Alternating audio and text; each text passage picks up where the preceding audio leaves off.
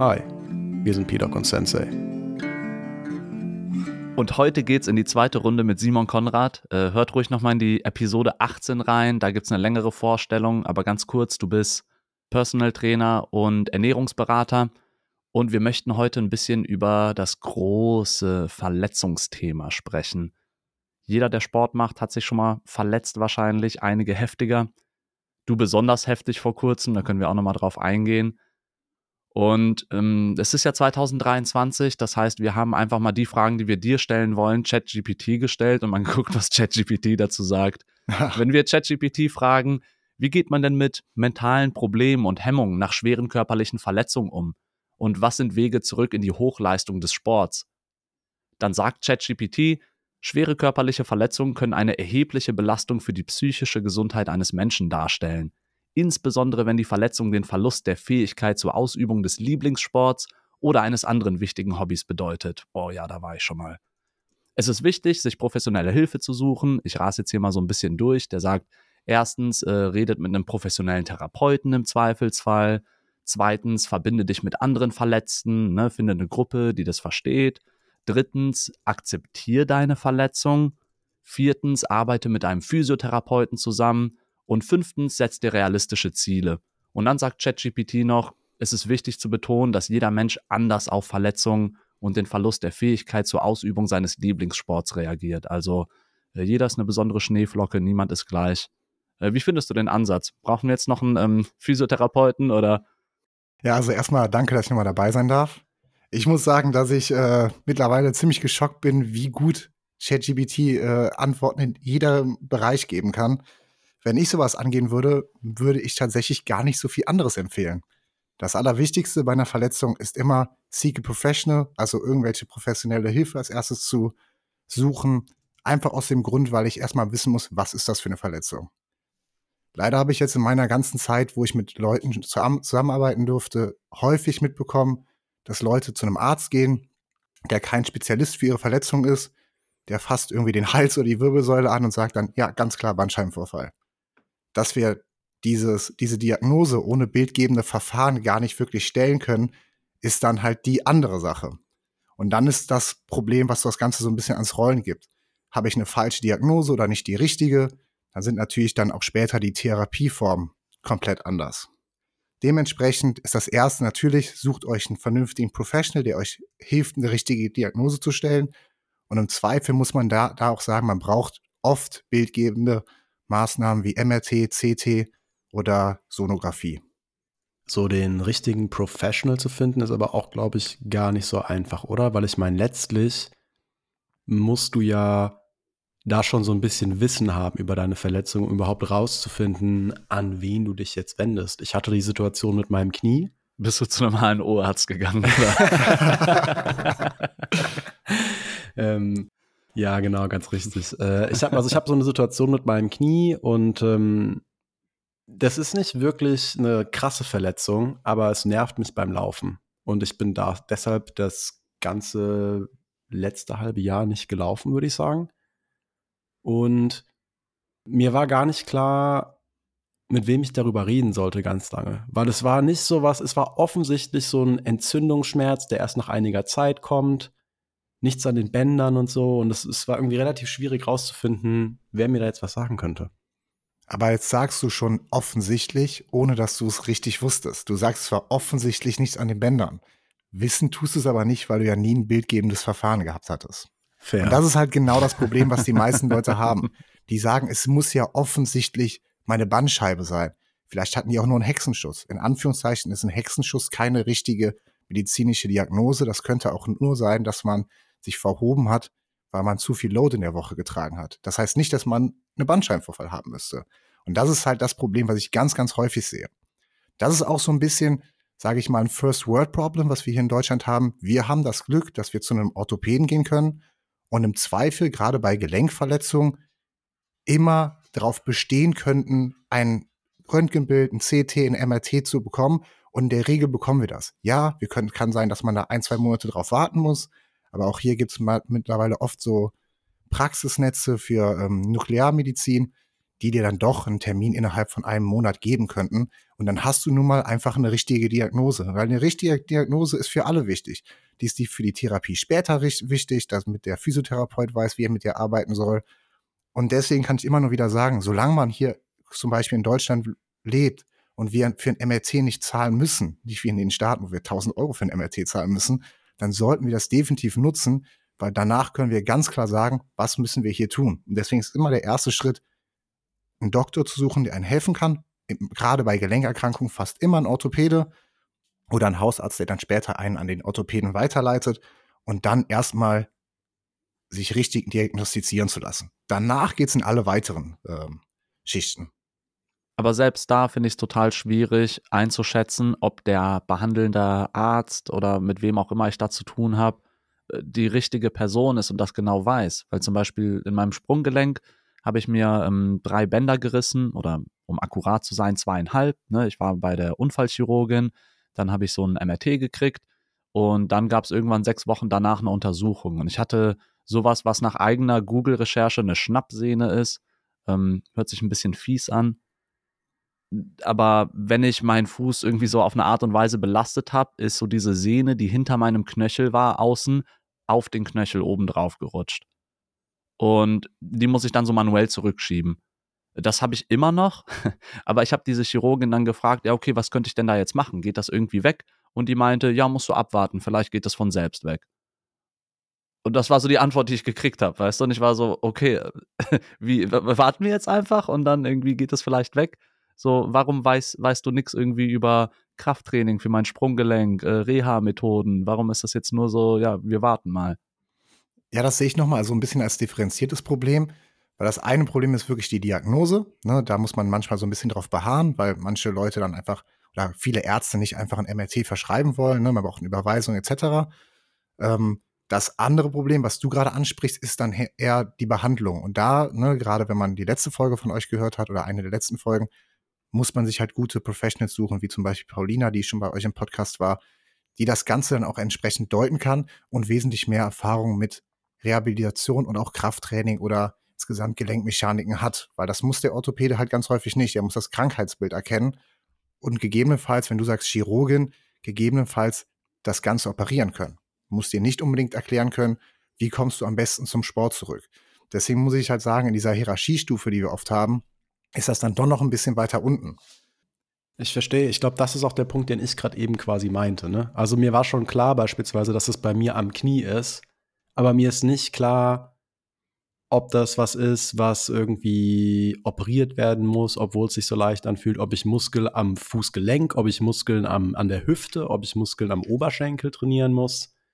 Ähm, das ist quasi so die Schwierigkeit. Und dann, wie Elvin sagt, herauszufinden, wer gibt mir da den richtigen Input. Also ich glaube, ähm, was ich eben schon mal meinte, man hat als erstes Diagnose und dann gibt es halt generelle Empfehlungen, die man immer geben kann. Zum Beispiel keep on moving, also immer wenn du etwas schmerzfrei bewegen kannst in einem gewissen Radius, mach das. Weil Stilllegung ist fast nie gut, in ganz, ganz seltenen Fällen. Also ganz häufig, wenn wir bewegen, wird dann die Durchblutung verbessert. Wir kriegen, wird mehr Blut durch die verletzte, so zum Beispiel durch das verletzte Gelenk geleitet und äh, hilft dann später auch bei den Heilungsmechanismen. Wenn wir das aber nicht machen, wird definitiv nichts besser. Das heißt, wenn du sagen kannst, zum Beispiel in deinem Fall, Philipp, oh, mein Knie tut weh, beim Joggen, dann heißt vielleicht Joggen ist nicht das Optimale momentan. Aber was kannst du noch mit deinem Knie machen, was nicht weh tut? Tut dir eine Flexion weh, das heißt, das Bein anzuziehen? Tut dir irgendwas in der Extension weh, das Bein zu strecken? Hat das mit der Rotation zu tun? Dass man erstmal, wenn du jetzt gerade keinen Professional an der Seite hast, für dich selber herauszufinden, welche Bewegungen sind die, die diesen Schmerz triggern. Ne? Und deswegen ist halt immer das Problem, und deswegen muss ich das wieder auf zwei verschiedene Weisen sehen wenn man so ein Self-Assessment hat, will man einmal rausfinden, bei was habe ich den Schmerz und woher kommt der Schmerz. Weil je nachdem, woher die Verletzung kommt, hast du auch eine andere, andere Herangehensweise bei einer Heilung wieder. Ne? Bestes Beispiel wäre sowas wie eine ähm, Patella-Tendinitis, ne, so eine Entzündung von der Patella, ähm, was auch häufig als Jumpers Knee betitelt wird, weil ganz häufig dieses Krankheitsbild daher kommt, dass viele Leute bei wiederholten Sprüngen dieses Verletzungsbild entwickeln. Das gleiche Verletzungsbild sieht man aber auch, oder diese Patellatendinitis, wenn Leute sehr, sehr viel sitzen. Dann sieht heißt das sowas wie Sitting Knee Injury. Das heißt, obwohl es quasi die gleiche Verletzung ist, hat die zwei ganz andere Gründe. Und weil die zwei ganz andere Gründe hat, würde man die auch mit einem guten Professional anders behandeln. Das andere könnte eine Überlastung sein, das andere könnte eine Unterlastung sein, sozusagen. Und dementsprechend kann man das manchmal nicht so ganz über einen Kamm scheren. Deswegen ist die eine Sache, woher kommt die Verletzung? Kannst du das irgendwie qualifizieren? Bist du irgendwie umgeknickt? Bist du gesprungen? Bist du morgens einfach aufgewacht? Woher kam das? Wann kam das? Das zweite wäre dann wirklich ausgehend zu testen, wann tut dir das Knie weh? Sind das nur ganz, ganz bestimmte Bewegungen? Wenn das nur ganz, ganz bestimmte Bewegungen sind, wäre ganz klar die Sachen, alle anderen Bewegungen kannst du noch machen, die solltest du auch definitiv weiterhin machen. Alles, was schmerzfrei sich bewegen lässt, ist immer eine gute Sache, weiter aufzutrainieren. Und teilweise ist genau das auch der Punkt, dass wenn ich sage, okay, ich bin verletzt und ich kann vielleicht Bewegung X nicht machen, kann ich aber trotzdem Bewegung äh, YZ noch weiterhin stärken, was dann wieder die ursprüngliche Bewegung verbessert. Das wäre zum Beispiel eine von diesen Herangehensweisen. Umso besser man sowas testet, äh, ich bin so ein großer Fan von Datensammeln, umso besser wird das Ganze. Ne, das heißt, ich kann halt gucken, einmal, welche Bewegung an sich tut weh. Dann habe ich Probleme mit Druck und Zug auf dem Gelenk. Ne? Das heißt, wenn ich Gewicht von mir wegdrücke, wenn jemand mein Gelenk auseinanderzieht zum Beispiel, dann solche Geschichten wie, wie viel Load tut weh. Das ist ja auch ganz häufig das Problem, dass Leute sagen, oh, mir tut das nie weh, außer ich mache das und das und das. Das heißt, okay, du bist schmerzfrei an sich in, in der Bewegung. Sobald der Load sich aber auf deiner Wirbelsäule und so sich erhöht, dann kommt der Schmerz. Das heißt, umso mehr Daten ich sammeln kann, umso besser kann dann später mein Therapeut daran arbeiten mit mir zusammen oder ich sogar selber daran arbeiten. Und deswegen kann man einfach, umso mehr man sich aufschreibt bei allen Sachen, ich bin halt ein Riesenfan davon, umso besser. Ne? Selbst Tagesabhängigkeit. Äh, ich habe es gestern gemacht, wie fühlt sich mein Knie heute an? Und umso mehr Daten ich habe, umso einfacher wird dann später die Rehabilitation. Bei mir letztlich habe ich wahrscheinlich irgendwo unbewusst sowas gemacht. Ne? Also ich meine, ich glaube, Elvin hatte auch viel mit mir drüber gesprochen am Anfang. Ich habe äh, nach wie vor gesquattet. Ich konnte sämtliche Muskelübungen machen. Ich hatte nie Probleme. Also es gab keine Kraftübung, die ich nicht machen konnte. Es gab keine Rotation, die mir statisch wehgetan hat. Und es kam immer nur nach einer gewissen Zeit durch Belastung. Ähm, und es war anscheinend, es, es klang nach einer sehr typischen Symptomatik für gewisse Sachen, die man auch googeln konnte sodass ich mich dann letztlich entschieden habe, einfach mal eine Laufanalyse zu machen und dann irgendwie 100 Euro in die Hand genommen habe, weil es schien einfach sehr mit dem Impact zusammenzuhängen, der wiederholt kommt. Und es tut auch beim Laufen nicht direkt weh, sondern nach einer Zeit. Dadurch habe ich jetzt vor ein paar Wochen mal irgendwie 100 Euro in die Hand genommen, was ich echt Ja, ich glaube, mein fand. Tipp war vielleicht sowas wie, ähm, also auf jeden Fall eine Fehlstellung beim Laufen, ähm, sowas, dass du irgendwie eine, eine, falsche Pronation beim Fuß hast. Das hatte ich so geraten, basierend auf Google-Suche und so. Aber es war so klar, dass du auf jeden Fall Kniebeugen weitermachst, dass du alles andere weitermachst, kannst klettern gehen und so. Nur, es war doch immer so ab Kilometer zwei, drei oder vier oder so ging das los. Ne? Genau, ne? genau. Und das ja. auf jeden Fall, die haben jetzt gute Videos gemacht, ähm, wo man echt auch sehen kann, was für leichte Fehlstellungen ich habe. Nichts Schlimmes, aber irgendwie, ich wiege auch viel, ne? Ich wiege ja irgendwie über 90 Kilogramm. Ach, das ist doch nicht viel, Philipp. Ja, aber es ist auch genau das, was du dir gesagt hast. Ne? Du hast gesagt, okay, nach zwei Kilometern merkst du das. Das ist, was ich eben meinte mit Load. Ne? Load kann ich natürlich einmal mechanisch messen, wenn ich sage, ich sitze in der Beinpresse und drücke das weg. Oder dementsprechend, okay, du hast zwei Kilometer gelaufen, hast so und so viel Schrittzahl, hast so und so viel Impact aufs Knie. Ist genau das Gleiche. Du hast wieder quasi irgendeine Art Assessment gemacht. Umso professioneller das Assessment ist, umso besser. Deswegen bin ich halt auch ein Riesenfan davon, wenn ihr zum Physiotherapeuten kommt und der guckt sich nicht euer Blatt an und sagt, ah klar, wir machen das und das und ich massiere euch ein bisschen, sondern wenn er zum Beispiel sagt, okay, wir machen eine Art Haltersanalyse, Analyse, wir machen eine Art Bewegungsanalyse, weil ganz häufig ist halt die eine Sache immer, mir tut etwas weh und wir sind halt leider so getrimmt, dass wir immer denken, okay, wir behandeln immer das Problem und nicht die Ursache, aber im Endeffekt wollen wir ja meistens die Ursache beheben, damit das Bewegungsmuster nicht nochmal in der Richtung auftritt. Ne? Und klar, da sind natürlich Videoanalysen super, und vor allem, wenn das halt jemand bewerten kann, der sich damit auskennt. Weil ich muss ganz ehrlich sagen, ich finde es super, dass wir mittlerweile so viel googeln können. Wir haben eben festgestellt, ChatGPT hätte den Podcast doch alleine machen können. ähm, aber im Endeffekt ist es halt googeln und raten. Ne? Und das ist dann immer, wenn mich dann Leute Sachen fragen. Ne? Ich glaube, viele, viele Physiotherapeuten, die hier, also zum Beispiel auf Paulian, die hier schon war, können davon ein Lied singen. Leute sagen irgendwas, raten irgendwas und die einzige Antwort, die man darauf geben kann, ist, weiß ich nicht, ich brauche halt Bilder dafür. Ne? Und das ist immer die richtige Antwort. Viele Sachen, also gerade wenn wir in Deutschland sind, wenn, wenn ihr irgendwo seid und ihr könnt euch, euch das einfach nicht leisten, weil halt so ein bildgebendes Verfahren so teuer ist, dann würde ich auch sagen, okay, wir müssen das irgendwie anders testen und gucken, dass man den möglichst guten Impact hat, ohne das Problem zu verschlimmern. Das ist nämlich mal das Allerwichtigste, dass die Verletzung nicht schlimmer wird. Ähm, aber solange ich das machen kann, so wäre halt immer die Frage, erstmal Bildgebung, dann gucken, was ist es eigentlich? Und selbst wenn du jetzt eine Verletzung hast und du machst eine Laufanalyse, dann ist ja die Verletzung vielleicht nicht weg. Dann weißt du nur, was du in Zukunft besser machen musst, damit diese Verletzung nicht wiederkommt.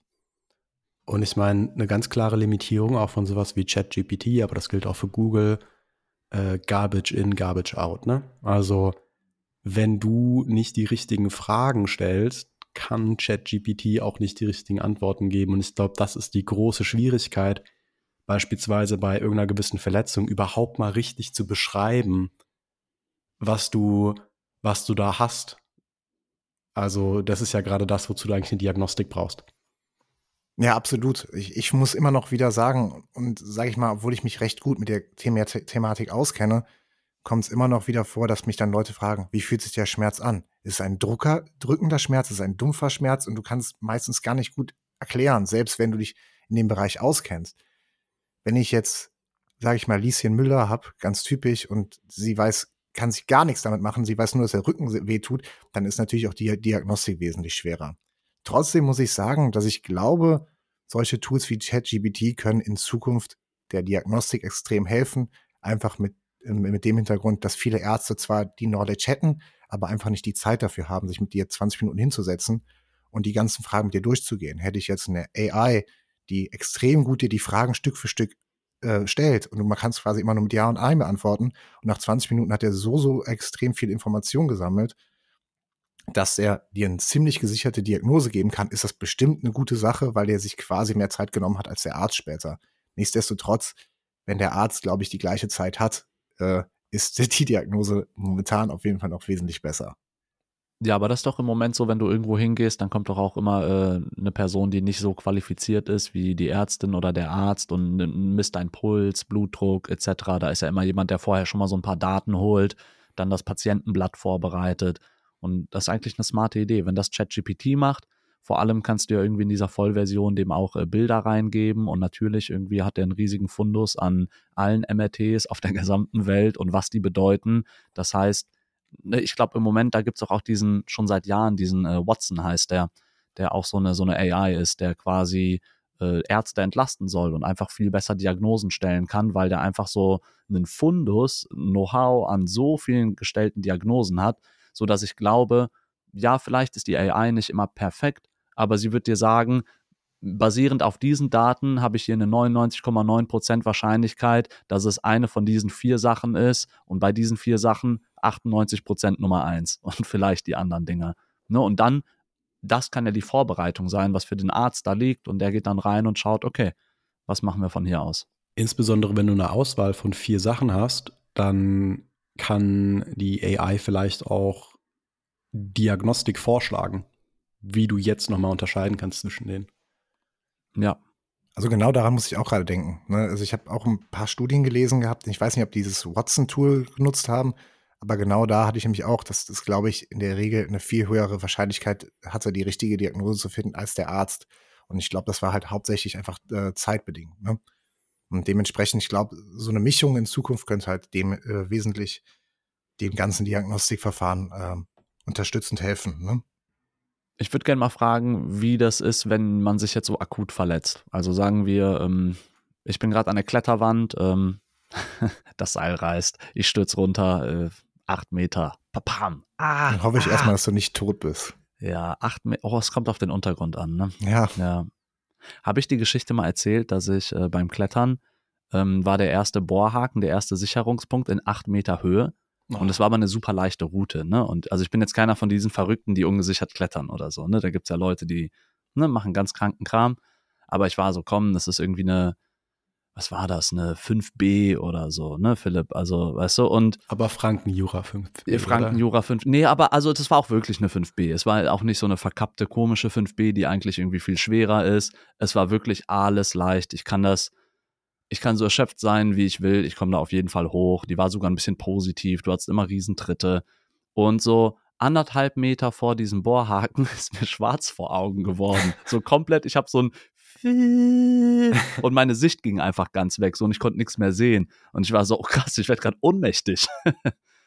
ähm, ich habe es drauf geschoben, wir hatten am Vorabend Alkohol getrunken, jetzt nicht so viel, ähm, aber dann sind wir auch viel gereist und ähm, ich bin den Tag schon super viel geklettert. Dann hatte ich vorher noch irgendwie so mir einen Espresso reingedrückt, äh, so als wir da waren oder zwei, ne, so einen übergroßen. Und irgendwas war mit meinem Kreislauf nicht okay. Genau, und da wäre ich darunter gestürzt, dann wäre das nämlich diese Situation gewesen. Ähm, vielleicht um das aufzulösen, also ich habe mich festgehalten an so einem Untergriff und meinen Kopf gegen die Wand gedrückt und die Augen zugemacht und ein bisschen geatmet und dann so nach 15, 20 Sekunden kam meine Sicht wieder. genau, und dann bin ich runtergeklettert. Ich bin gar nicht mehr, ich habe die Route nicht zu Ende gemacht, ich bin einfach wieder runtergeklettert. Hast du dich nicht mal die anderthalb Meter bis zu dem Haken gemacht, dass du dich abseilen konntest? Nee, ich hatte da gar keinen Bock mehr drauf. Also die Route war auch einfach bist genug. Du die sieben Meter runtergeklettert. Ja, oder sechseinhalb. Ja, aber es, also weißt du, ich war gar nicht in der Stimmung, da jetzt weiter hochzuklettern. Das war also der Vibe war total total ruiniert. Ich hatte gar keine Lust mehr.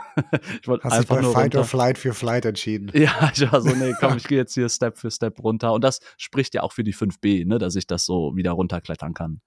Aber was ist das denn, dass du einen ersten Bohrhaken in 8 Metern Höhe machst? Vor allem bei einer 5B für Beginner. So. Ja, na, der Grund ist, das ist so leicht, da müssen wir uns jetzt nicht die Mühe machen, da fällt ja niemand. Das, ja, das ist die genau, Argumentation Beginner dahinter. Halt. Genau, für Beginner Confidence. ist das schlecht, aber für ich meine, daneben war auch so eine 7B, die jemand geklettert ist und da war auch so in 6, 7 Meter der erste Bohrhaken und das war schon so überhängend und Frankenjura, Fingerpockety, also wo ich, wenn ich alles gebe in meiner Prime vor zwei, drei Jahren im Klettern, dann würde ich die Hälfte davon schaffen. und der Typ ist da richtig selbstbewusst hoch, zack, hat sich da eingesetzt und ich habe da mit offenem Mund geguckt. So, aber das wollte ich gar nicht erzählen, sondern so angenommen, ich bin dann da runtergefallen und unten hast du so ein bisschen so Steinboden und so ein paar Sachen stehen spitz ab. So, ich habe mich riesig verletzt. Was ist denn da jetzt so der Ablauf? So, soll ich direkt wieder aufstehen und irgendwie losgehen? Ähm, was sind so ein bisschen die Phasen einer Verletzung? Kann ich am nächsten Tag, soll ich wieder Sport machen, wenn es geht oder nicht? Weil man soll sich ja irgendwie bewegen und aktiv sein, aber wie mache ich denn dieses Assessment überhaupt? So, kann ich jetzt gerade aktiv sein? Ja, das ist, glaube ich, sehr individuell. Ne? Kommt natürlich auch immer auf die schwere Verletzung an. Fällst du da runter und dein Knie knickt einfach nach innen, dann ist sehr wahrscheinlich da irgendwas kaputt. Wenn du gar nicht mehr irgendwie das Gefühl hast, dich überhaupt zu trauen, aufzustehen, dein Knie sich komplett instabil anfühlt, dann rufst du wahrscheinlich einfach den Krankenwagen. Das ist dann einfach Schritt Nummer eins. Ne? Wenn die Verletzung aber viel kleiner ist, sondern du bist umgeknickt und kannst irgendwie abrollen, aber äh, hast auch keine extremen Schmerzen, dann machst du am ersten Tag relativ wenig Assessment. Ne? Also du kannst natürlich bildgebende Fahren immer machen, aber ganz häufig kommen die Schmerzen, Schwellungen etc. erst am Tag danach. Ne?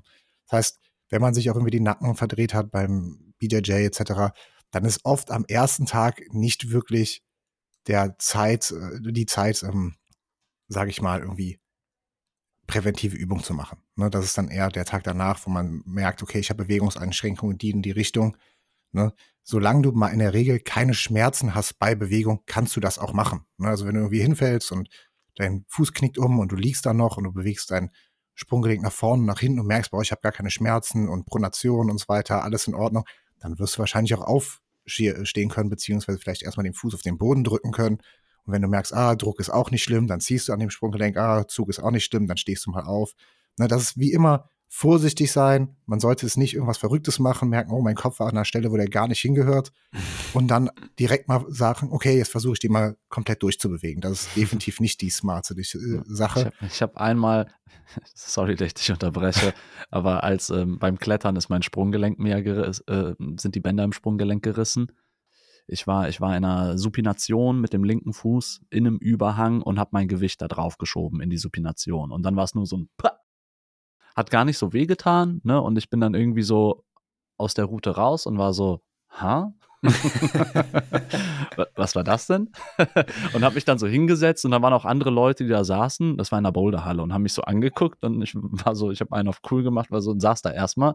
War so, hm, habe ich mir da gerade was kaputt gemacht? und dann war ich so, warte, ich stehe mal auf und guck mal, ob ich gehen kann. So und dann bin ich aufgestanden und konnte gehen, aber es hat halt schon ein bisschen wehgetan. Und dann war ich so, ist das jetzt kaputt? Und dann habe ich den genialen Test gemacht. Ich bin einfach mal auf dem einen Fuß gesprungen. Und dann habe ich den Sprung gemacht und dann war es halt nochmal so, pah! Und meine Theorie ist, dass ich mir da das nächste Band gerissen habe. Ja, Weil ich hatte ja zweieinhalb gerissene Bänder, weißt du. Ich war so, das hat halt richtig weh getan. Und ich war so, oh Gott, es ist richtig verletzt. Nein, ich kann. Und dann bin ich auch ins äh, Krankenhaus. Deswegen habe ich ja eben auch gesagt, ganz wichtig, schmerzfreie Bewegung. Wenn du merkst, gehen tut schon leicht weh, dann ist vielleicht drauf springen nicht das Smarteste, ja. was du machen kannst. Ja, ne?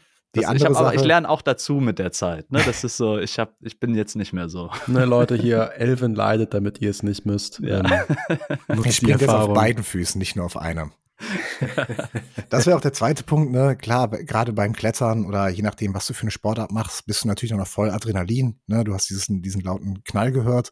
Das mhm. ist dann auch so eine Sache, wo du die Schmerzen nicht direkt wahrnimmst. Und deswegen ist dann auch da die Verletzung direkt zu testen nicht optimal. Natürlich gibt es bestimmte mhm. Sachen, die kann ich testen. Also das Typische ist dieses, ähm, man nennt das vordere und hintere Schublade beim Kreuzbandriss. Das heißt, oh, das Kreuzband. Oh Gott, ich finde das so schlimm, ähm, wenn man das sieht, wie das Knie da so die. Genau, oh. das Kreuzband hält das Knie quasi in, in der Position. Und wenn ich eine, das vordere Kreuzband gerissen habe, dann kann ich durch den Zug von Hinter, Hinterschenkel zu dir äh, das Knie quasi aus dem Gelenk so ein bisschen ziehen weil das halt nicht mehr gesichert ist. Ihr seht Philips Blick nicht, ne?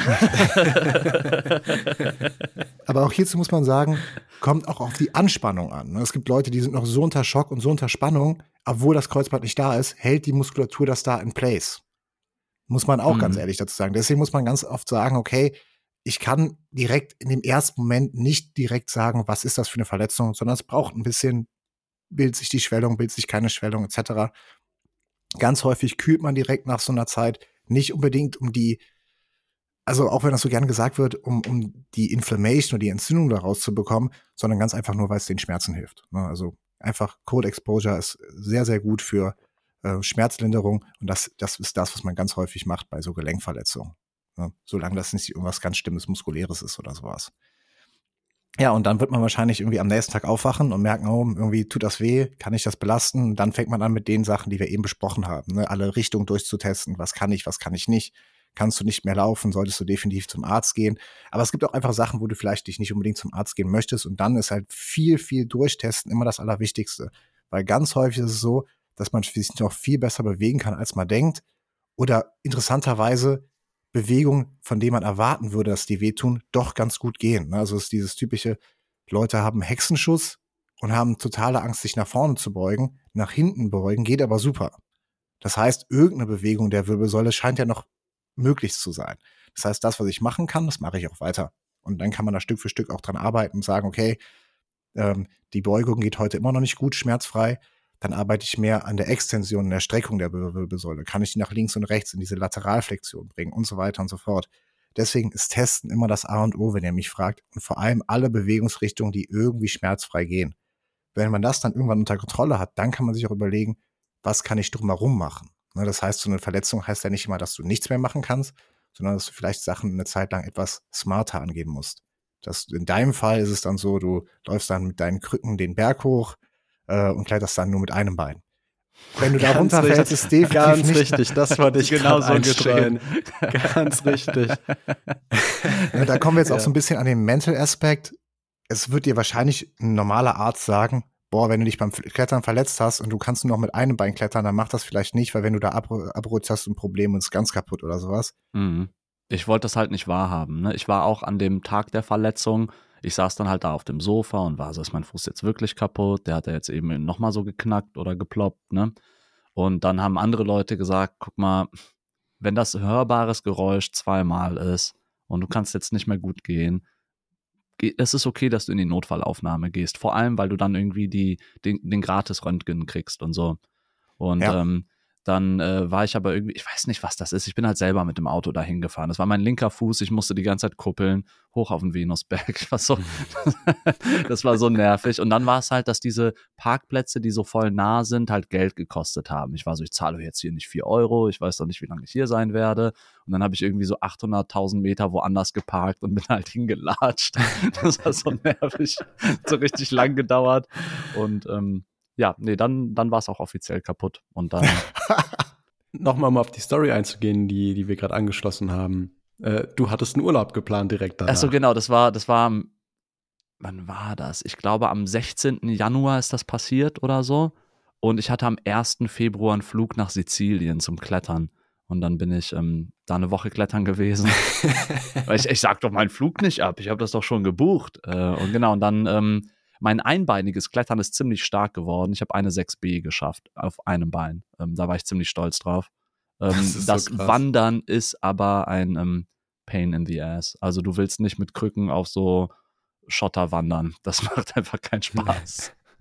Ja, aber das ist ja das, was ich meinte, dass man sich am ersten Tag vielleicht nicht zu viel zumutet, äh, weil das halt schnell ist. Man, man will es nicht wahrhaben. Irgendwie ist man noch ein bisschen gelähmt vom Adrenalin. Man merkt mhm. den Schmerz noch nicht so ganz. Irgendwie das kann man da halb drauf humpeln. Ja. Äh, so viele Entscheidungen treffen macht man vielleicht erst, wenn man wirklich weiß, was es ist. Ne? Also es, ich hatte das Gleiche. Ich habe mich verletzt beim BJJ, habe mir das ganze Knie zerfetzt. Und die erste Sekunde danach dachte ich, nee, nee, das geht gleich wieder. Ich lege ein bisschen Eis drauf und kann gleich weiterrollen. Ich war dass dabei. Ja. Kein Band mehr in meinem Knie, das irgendwie gehalten hat, ist dann die andere Geschichte. Hey, du hattest ein, ein, ein hinteres Band. Ja, mein hinteres Kreuzband war noch dran, alles ja, andere war aber kaputt. Inklusive beide ja, also, also das heißt, das Innenband war kaputt, das Außenband war kaputt, das vordere Kreuzband war dreimal zerfetzt, äh, Meniskus irgendwie angerissen und dein gesamtes Knie hing am hinteren Band. Ja, genau so war es. Also so hat es sich auch angefühlt. Ne? Und trotzdem war ich noch ein paar Minuten fest davon überzeugt, ich kann gleich weitermachen. Ja da will ich einfach nur mit sagen, wenn nicht das sich so kaputt ist und du immer noch so Gedanken hast, warte erstmal die Diagnose ab und mhm. dann überleg dir danach, was die schlauere äh, Alternative ist. Und dann kann man trotzdem ganz häufig um Sachen rumtrainieren. Ne, man muss halt dann immer differenzieren, was ist das für eine Verletzung. Das Schlimmste, was man machen kann, ist, dass man einfach sagt, ich höre mit allem auf. Weil, sage ich mal, ne, wenn du dich mit dem Klettern, beim Klettern verletzt und selbst wenn du nicht mehr klettern könntest, weil alle Sachen, die das Klettern beinhaltet, irgendwie dadurch eingeschränkt werden, wirst du definitiv irgendwas anderes machen können. Was du nicht machen möchtest, ist in so eine Verletzung reingehen und dein ganzer Körper hat auf einmal einen totalen Levelverlust und dann fängst du wieder an und du hast ja immer noch im Kopf, wo du vorher warst. Und davon abgesehen, dass dein Gelenk noch nicht volle Belastung, Kraft etc. hast, ist dein ganzer Körper ja auch regressiert. Das heißt, du bist auf einmal nicht mehr so kardiolastig wie vorher, also du hast einfach die Cardio nicht mehr, die du vorher hattest. Ähm, und äh, hast vielleicht auch nicht mehr die Kraft, weil du auch die ganze Zeit gar kein Krafttraining gemacht hast. Deswegen muss ich immer dazu sagen, okay, du hast dir den Fuß wehgetan, du kannst immer noch 90 Prozent deines Körpers benutzen. Boah, weißt du, wie viele Klimmzüge ich in der Zeit gemacht habe? Ja, aber, aber das ist halt der Punkt. Ne? Du hast dann Klimmzüge gemacht, viele Leute haben, sage ich mal, irgendwas, was wehtut. Das bedeutet, sie dürfen gar keinen Sport mehr machen. Ne? Und dann, dann muss man das sich total unterscheiden. Also nichts tun ist fast nie gut. Und auch wenn man Rest sagt, ist oder, oder Erholung, ne, da gibt's ja auch total viele Unterschiede. Ist Rest für dich, du gehst draußen spazieren? Das ist auch eine Form von Rest, weil das unter deinem normalen Level ist. Oder ist Rest für dich, ich bin bettlägerig im Bett? Und das ist ein Riesenunterschied, ne, ob ich jetzt einfach nur rumliege oder mich trotzdem noch bewege. Ne? Egal, ob es jetzt für dein Herz ist, für dein Immunsystem etc. Aber wenn du am Tag 10.000 Schritte gehst, ist immer noch eine, sage ich keine Trainingseinheit, aber du hast auf jeden Fall schon mal dich ausgehend bewegt an dem Tag. Und das kannst du halt mit ganz vielen Verletzungen noch machen, auch wenn du vielleicht momentan nicht springen, laufen etc. kannst. Ne? Oder du fokussierst dich an dem, zu dem Zeitpunkt an, auf andere Skills. Was du in dem Fall gemacht hast, du hast Klimmzüge gemacht, weil du wusstest, die verbessern dein Klettern. Und so geht's ja auch bei ganz vielen anderen Sachen. Ne? Leute haben ein bestimmtes Ziel, verletzen sich und machen dann nichts mehr damit. Mhm. Dass die quasi auf einmal eigentlich die Zeit nutzen können, die die jetzt nicht mehr nutzen können, weil die jetzt eigentlich vier Stunden lang in der Woche Badminton spielen und können zwar das Sprunggelenk nicht 100% benutzen, könnten aber ganz viele Krafttrainingsmaschinen im Fitnessstudio noch benutzen, die denen später mhm. vielleicht helfen würden, wieder besser in den Sport einzusteigen oder einfach präventiv dafür arbeiten, dass das später nicht mehr passieren kann, weil die die Muskulatur drumherum gestärkt haben. Und das finde ich ganz wichtig, dass man nicht sagt, okay, ich bin verletzt, ich mache gar nichts mehr, sondern ich bin verletzt. Das Wichtigste ist, ich muss damit irgendwie zurechtkommen, weil das vergessen sehr, sehr viele, dass wir das auch bei Studien sehen können, dass das ganz häufig emotionale Effekte hat. Das muss ich irgendwie akzeptieren und das wird wahrscheinlich das Schwerste sein. Und wenn ich das aber kann, mich dazu entscheiden, welche Alternativen ich jetzt habe. Kann ich noch was für meinen Sport machen? Und selbst wenn ich es gar nicht mehr für meinen Sport machen kann, was habe ich für Alternativen, die mich dann trotzdem irgendwie bei guter Laune halten könnten? Ja, ich glaube, ich habe es auch nicht optimal gemacht, ehrlicherweise. Also, wenn ich nochmal so eine Fußverletzung hätte und da wäre ein Urlaub, ich würde den jetzt absagen. Das war eine so eine ehrlicherweise ging es mir in der Zeit auch emotional nicht so gut, ne? Also auch unabhängig jetzt von dieser Verletzung, ne? Und das war für mich auch einfach viel der Ausgleich, diesen Sport zu machen. Und dann hatte ich so diese Haltung, guck mal, das lasse ich mir jetzt nicht auch noch nehmen. Ich war dann aber in der Boulderhalle trotzdem und bin dann auch quasi mit der Schiene so fünf Tage später ähm, auch einbeinig geklettert und äh, in der Boulderhalle. Und das ist ja quasi Absprunghöhe, also du springst am Ende ab. Und was ich gemacht habe ist, ich habe die Schwierigkeiten ein bisschen runtergedrosselt und bin einfach immer wieder runtergeklettert. Und ich habe immer geguckt, kann ich den einen Move hoch, kann ich ihn runter, alles klar, dann kann ich weiter. Und dann habe ich mich da hochgearbeitet, da habe ich sehr viel negatives Feedback von anderen Leuten gekriegt, aber unter anderem habe ich es auch geschafft, zehn Muscle-Ups am Stück zu machen, das war ein toller Erfolg. Ne, und dann bin ich halt all in in so ein paar Sachen gegangen, aber emotional war das trotzdem nicht schön. Ne? So, ich habe dann da Motivation rausgezogen und ich war so, hey, ich irgendwie ziehe das jetzt hier trotzdem durch, ne? ich werde in der Zeit noch besser und guck mal, was ich jetzt hier hinkriegen werde.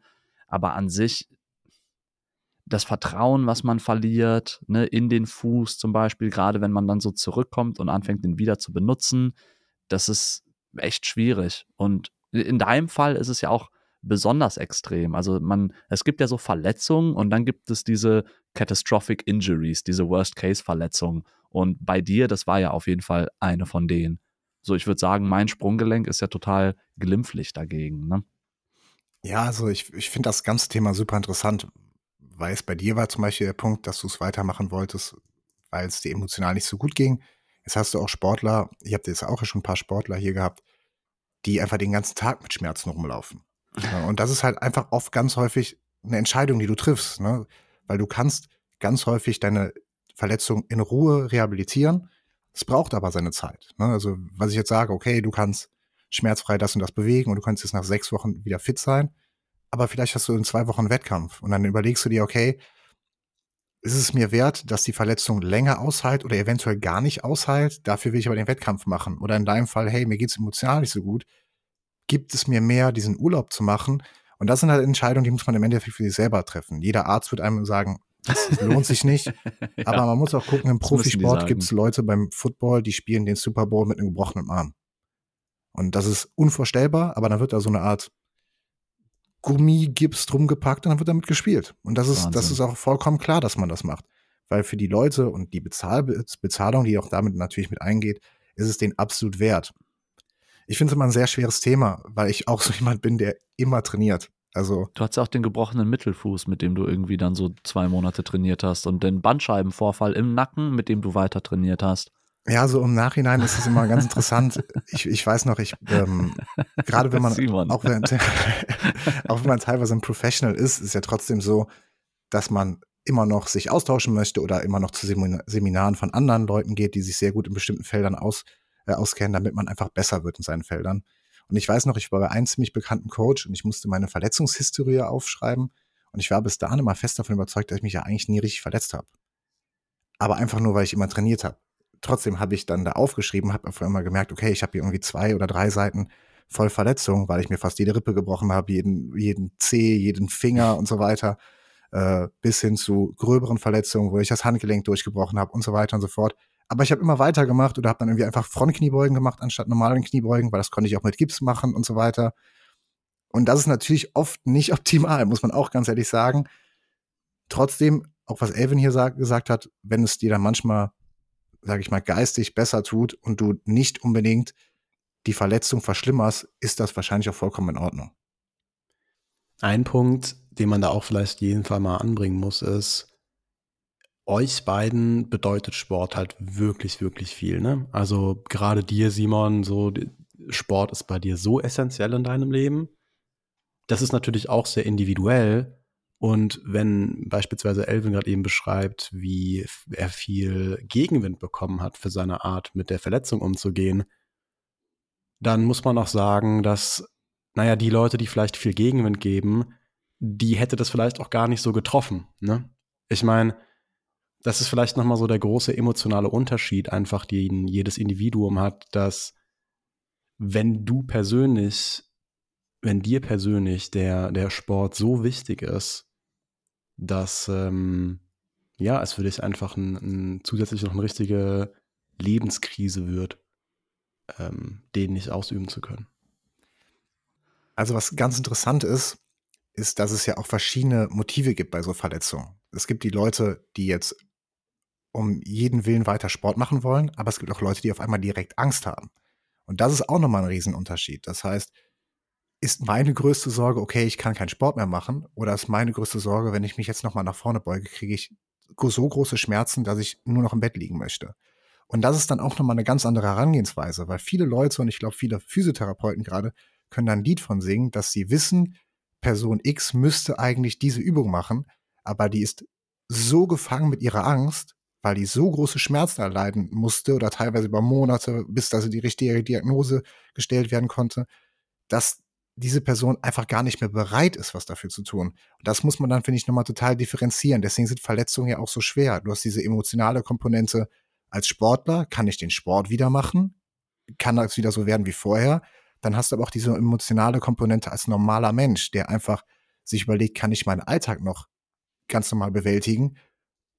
Und wenn, kann ich den bewältigen überhaupt ohne Schmerzen? Es gibt so viele Leute, die Tag ein, Tag aus, ohne dass die Sportler sind, mit extrem großen Schmerzen rumlaufen. Und das darf man halt auch nicht vergessen. Und die können einen natürlich auch total einschränken in seiner Lebensweise. Und dann ist halt immer die Frage, okay, natürlich kriegt man Backlash, wenn man vielleicht als Sportler Sachen macht, die erstmal nicht so smart wirken, wenn man dann irgendwie mit einem Bein noch klettert. Andererseits gibt es einfach Leute, die trauen sich überhaupt gar nicht mehr, überhaupt eine Bewegung zu machen. Jetzt bist du, glaube ich, in dem Spektrum sehr begeistert von Sport das ist sehr wichtig für dich. Und ich weiß ja auch, hier hören viele Leute zu, die zum Beispiel im Jiu-Jitsu sind und dass dir das Knie so zerschossen wird durch einen Heel-Hook. Das ist ja, sagen wir mal, ein gängiges Phänomen. Ne? Also passiert jetzt nicht jedem, aber ich habe schon das Gefühl, dass eigentlich jeder, der lange diesen Sport macht, irgendwann mal was am Knie hat und überhaupt Verletzungen am Knie bei Leuten, die sich relativ wenig bewegen, sind auch ziemlich gängig. Das ist so eine dieser typischen Dinge, die dann irgendwie kaputt gehen. Was waren so deine emotionalen Schritte? Hattest du auch diese, diese Five Stages of Grief? Weißt du, dieses, dass du erst so das nicht akzeptieren willst, dann warst du wütend, dann frustriert, dann und irgendwann kommst du zu dieser Akzeptanzphase. So, vielleicht kannst du uns da mal so durchführen. Wie ist das, wenn genau dieser Worst Case da eintritt? Ja, also das Interessante ist ja, obwohl ich irgendwie wusste, was auf mich zukommt, hatte ich definitiv diese Five Stages, also ganz, ganz klar. Ganz kurz für die Leute, die hier zuhören, die äh, BJJ machen. Ich habe mir das nicht beim Heel-Hook zerrissen, sondern es war einfach nur eine dumme Verletzung beim Ring. Das ist irgendwie nichts, was der andere verschuldet hatte. Ähm, bei mir war es tatsächlich so, mein Knie ist quasi in beide Richtungen einmal rotiert bis ganz auf den Boden. Es war also von der Bewegung her, wo ich mein Knie gesehen habe, war mir schon klar, dass da mehrere Bänder gerissen sein müssten. Trotzdem war die erste Reaktion, ich verziehen die Zuhörerinnen auch das Gesicht immer so, während du das sagst, oder sind das nur wir? Das ist, wenn, wenn ihr das tut, wir hören. Damit man sich eine Verbildlichung machen kann. Boah. Wenn ihr quasi euer Knie anwinkelt und das einfach hängen lassen mhm. würdet, war meine Ferse entweder komplett 90 Grad nach links oder nach rechts rotiert. Ne, also das war komplett einmal verdreht, mein Knie. Ne, in eine Richtung, wo es hätte nicht sein sollen. Und dementsprechend war mir eigentlich auch klar, dass da was kaputt ist. Trotzdem war meine erste Reaktion, ich raub an den Mattenrand, atme kurz durch. Manchmal hat man ja auch irgendwie so falsche Bilder im Kopf und dann ist das gleich auch wieder gut. Dann habe ich mich, glaube ich, nach den ersten Minuten irgendwann wieder aufgerafft und habe einfach gemerkt, dass mein Knie gar keine Stabilität mehr hatte. Es hat sich einfach so angefühlt, es könnte es nichts mehr halten, außer meine Muskulatur, was ja auch da also der Fall war. Das war Fakt. Ja, dann bin ich ähm, beziehungsweise hat meine Frau mich erstmal ins Krankenhaus gefahren. Wir haben dich noch zum Auto ja. getragen. Und das war so seltsam, dein, weil wenn man dich so stützt und trägt, du kannst ja nicht einfach deinen Oberschenkel anheben und das Bein, den Unterschenkel so baumeln lassen, weil der hängt dann nur an dem einen Band. Das wussten wir nicht, aber es war so, irgendwie muss man dich halten und den Unterschenkel gleichzeitig und den aber nicht so vom Oberschenkel, weißt du? Ja. Das war so ein, das war, war so, auf jeden Fall weird. So ganz, ganz So im Nachhinein hätte man vielleicht auch einfach einen Krankenwagen rufen können, aber wusste ja. ich auch nicht. also so eine Trage klingt so cool für. wie das richtige Tool in dem Moment, oder? In dem Fall, Beziehungsweise ja. im Krankenhaus habe ich direkt einen Rollstuhl bekommen. Also die haben wirklich, ja. ich glaube, der hat einfach mein Bein angefasst, hat sich gemerkt, dass da irgendwie gar kein Widerstand mehr ist und hat mich erstmal in einen Rollstuhl gesetzt. Ne? Ja. Aber wir sind halt harte Jungs, wir fahren da einfach hin. So, hier ist was Simon mit ist passiert, können wir da mal drauf gucken. Ich muss aber morgen arbeiten, also geht das schnell hier. Also meine Frau ist gefahren. ja, ja. Man muss dazu sagen, dass ich ganz lange noch, also ich glaube, bis die Bildgebung da war, war ich noch fest davon überzeugt, das ist gar nicht so schlimm. Aber das ist auch einfach nur, weil ich es nicht akzeptieren wollte.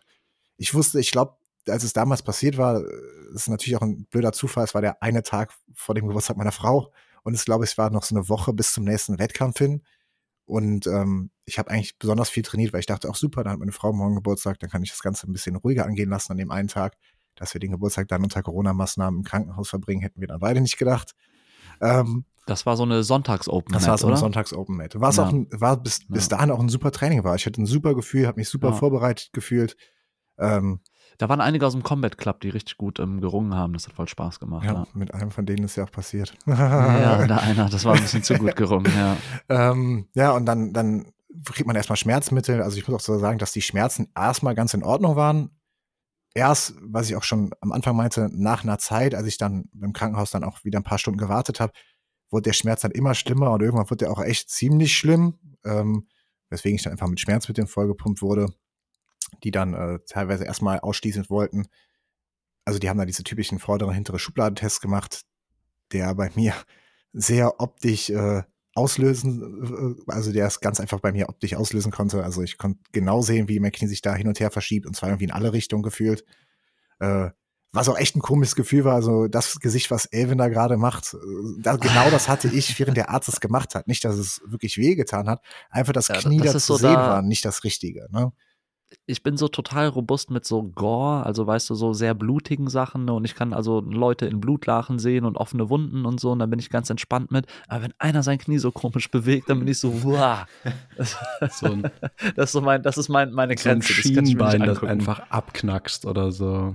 Ja. Also- Aber das geht noch viel besser. Das, äh, es ist einfach das Ding vom Okay. Knie und dass ich so Angst auch um meine Knie habe und wenn das dann so sich so unnatürlich bewegt. Also ich, auch, auch das finde ich ganz interessant, weil ich hatte vorher da irgendwie gar kein Problem mit. Ich habe super viele Verletzungen gesehen von den ganzen Sportarten, die ich schon gemacht habe und hatte nie ein Problem damit. Und ich muss sagen, jetzt, seit ich die Verletzung hatte, egal ob ich UFC gucke oder Grappling gucke oder sowas, ich sehe, wie so ein Knie springt und irgendwas in mir zieht sich direkt zusammen, weil ich mir denke, oh ja, das sieht genau aus wie bei mir. Und dann kriege ich auch direkt so eine Schauder über meinen ganzen Rücken oder teilweise sehe ich irgendwelche Leute, die die gleiche Verletzung haben und ich sehe dann auf dem Video die Narbe und mein ganzer Körper denkt sich so, oh, warum kann der denn die Bewegung schon wieder? Dabei ist das bei dem fünf Jahre her. Aber ne, da hatte ich ganz lange, dass ich dann irgendwie auf einmal so eine ganz weirde Connection dazu bekomme. Traumata.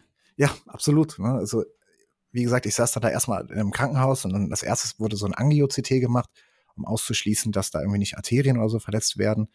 Weil wenn sein dein Bein sich so extrem verdreht, wie es bei mir der Fall war, könnte natürlich auch sein, dass irgendwelche Blutgefäße verletzt werden könnten. Und äh, man möchte ja nicht sein Bein verlieren wegen so einer Gelenkverletzung.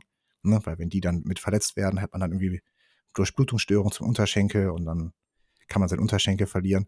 Also wurde das als erstes gemacht. Das war aber dann zum Glück alles in Ordnung. Ähm, MRT und so weiter wurden dann am nächsten Tag gemacht und äh, dann kam auch der Arzt ganz recht schnell zu mir und hat mir dann gesagt, ja, also hier ist quasi alles kaputt außer das hintere Kreuzband und sie werden wahrscheinlich nie wieder normal gehen können.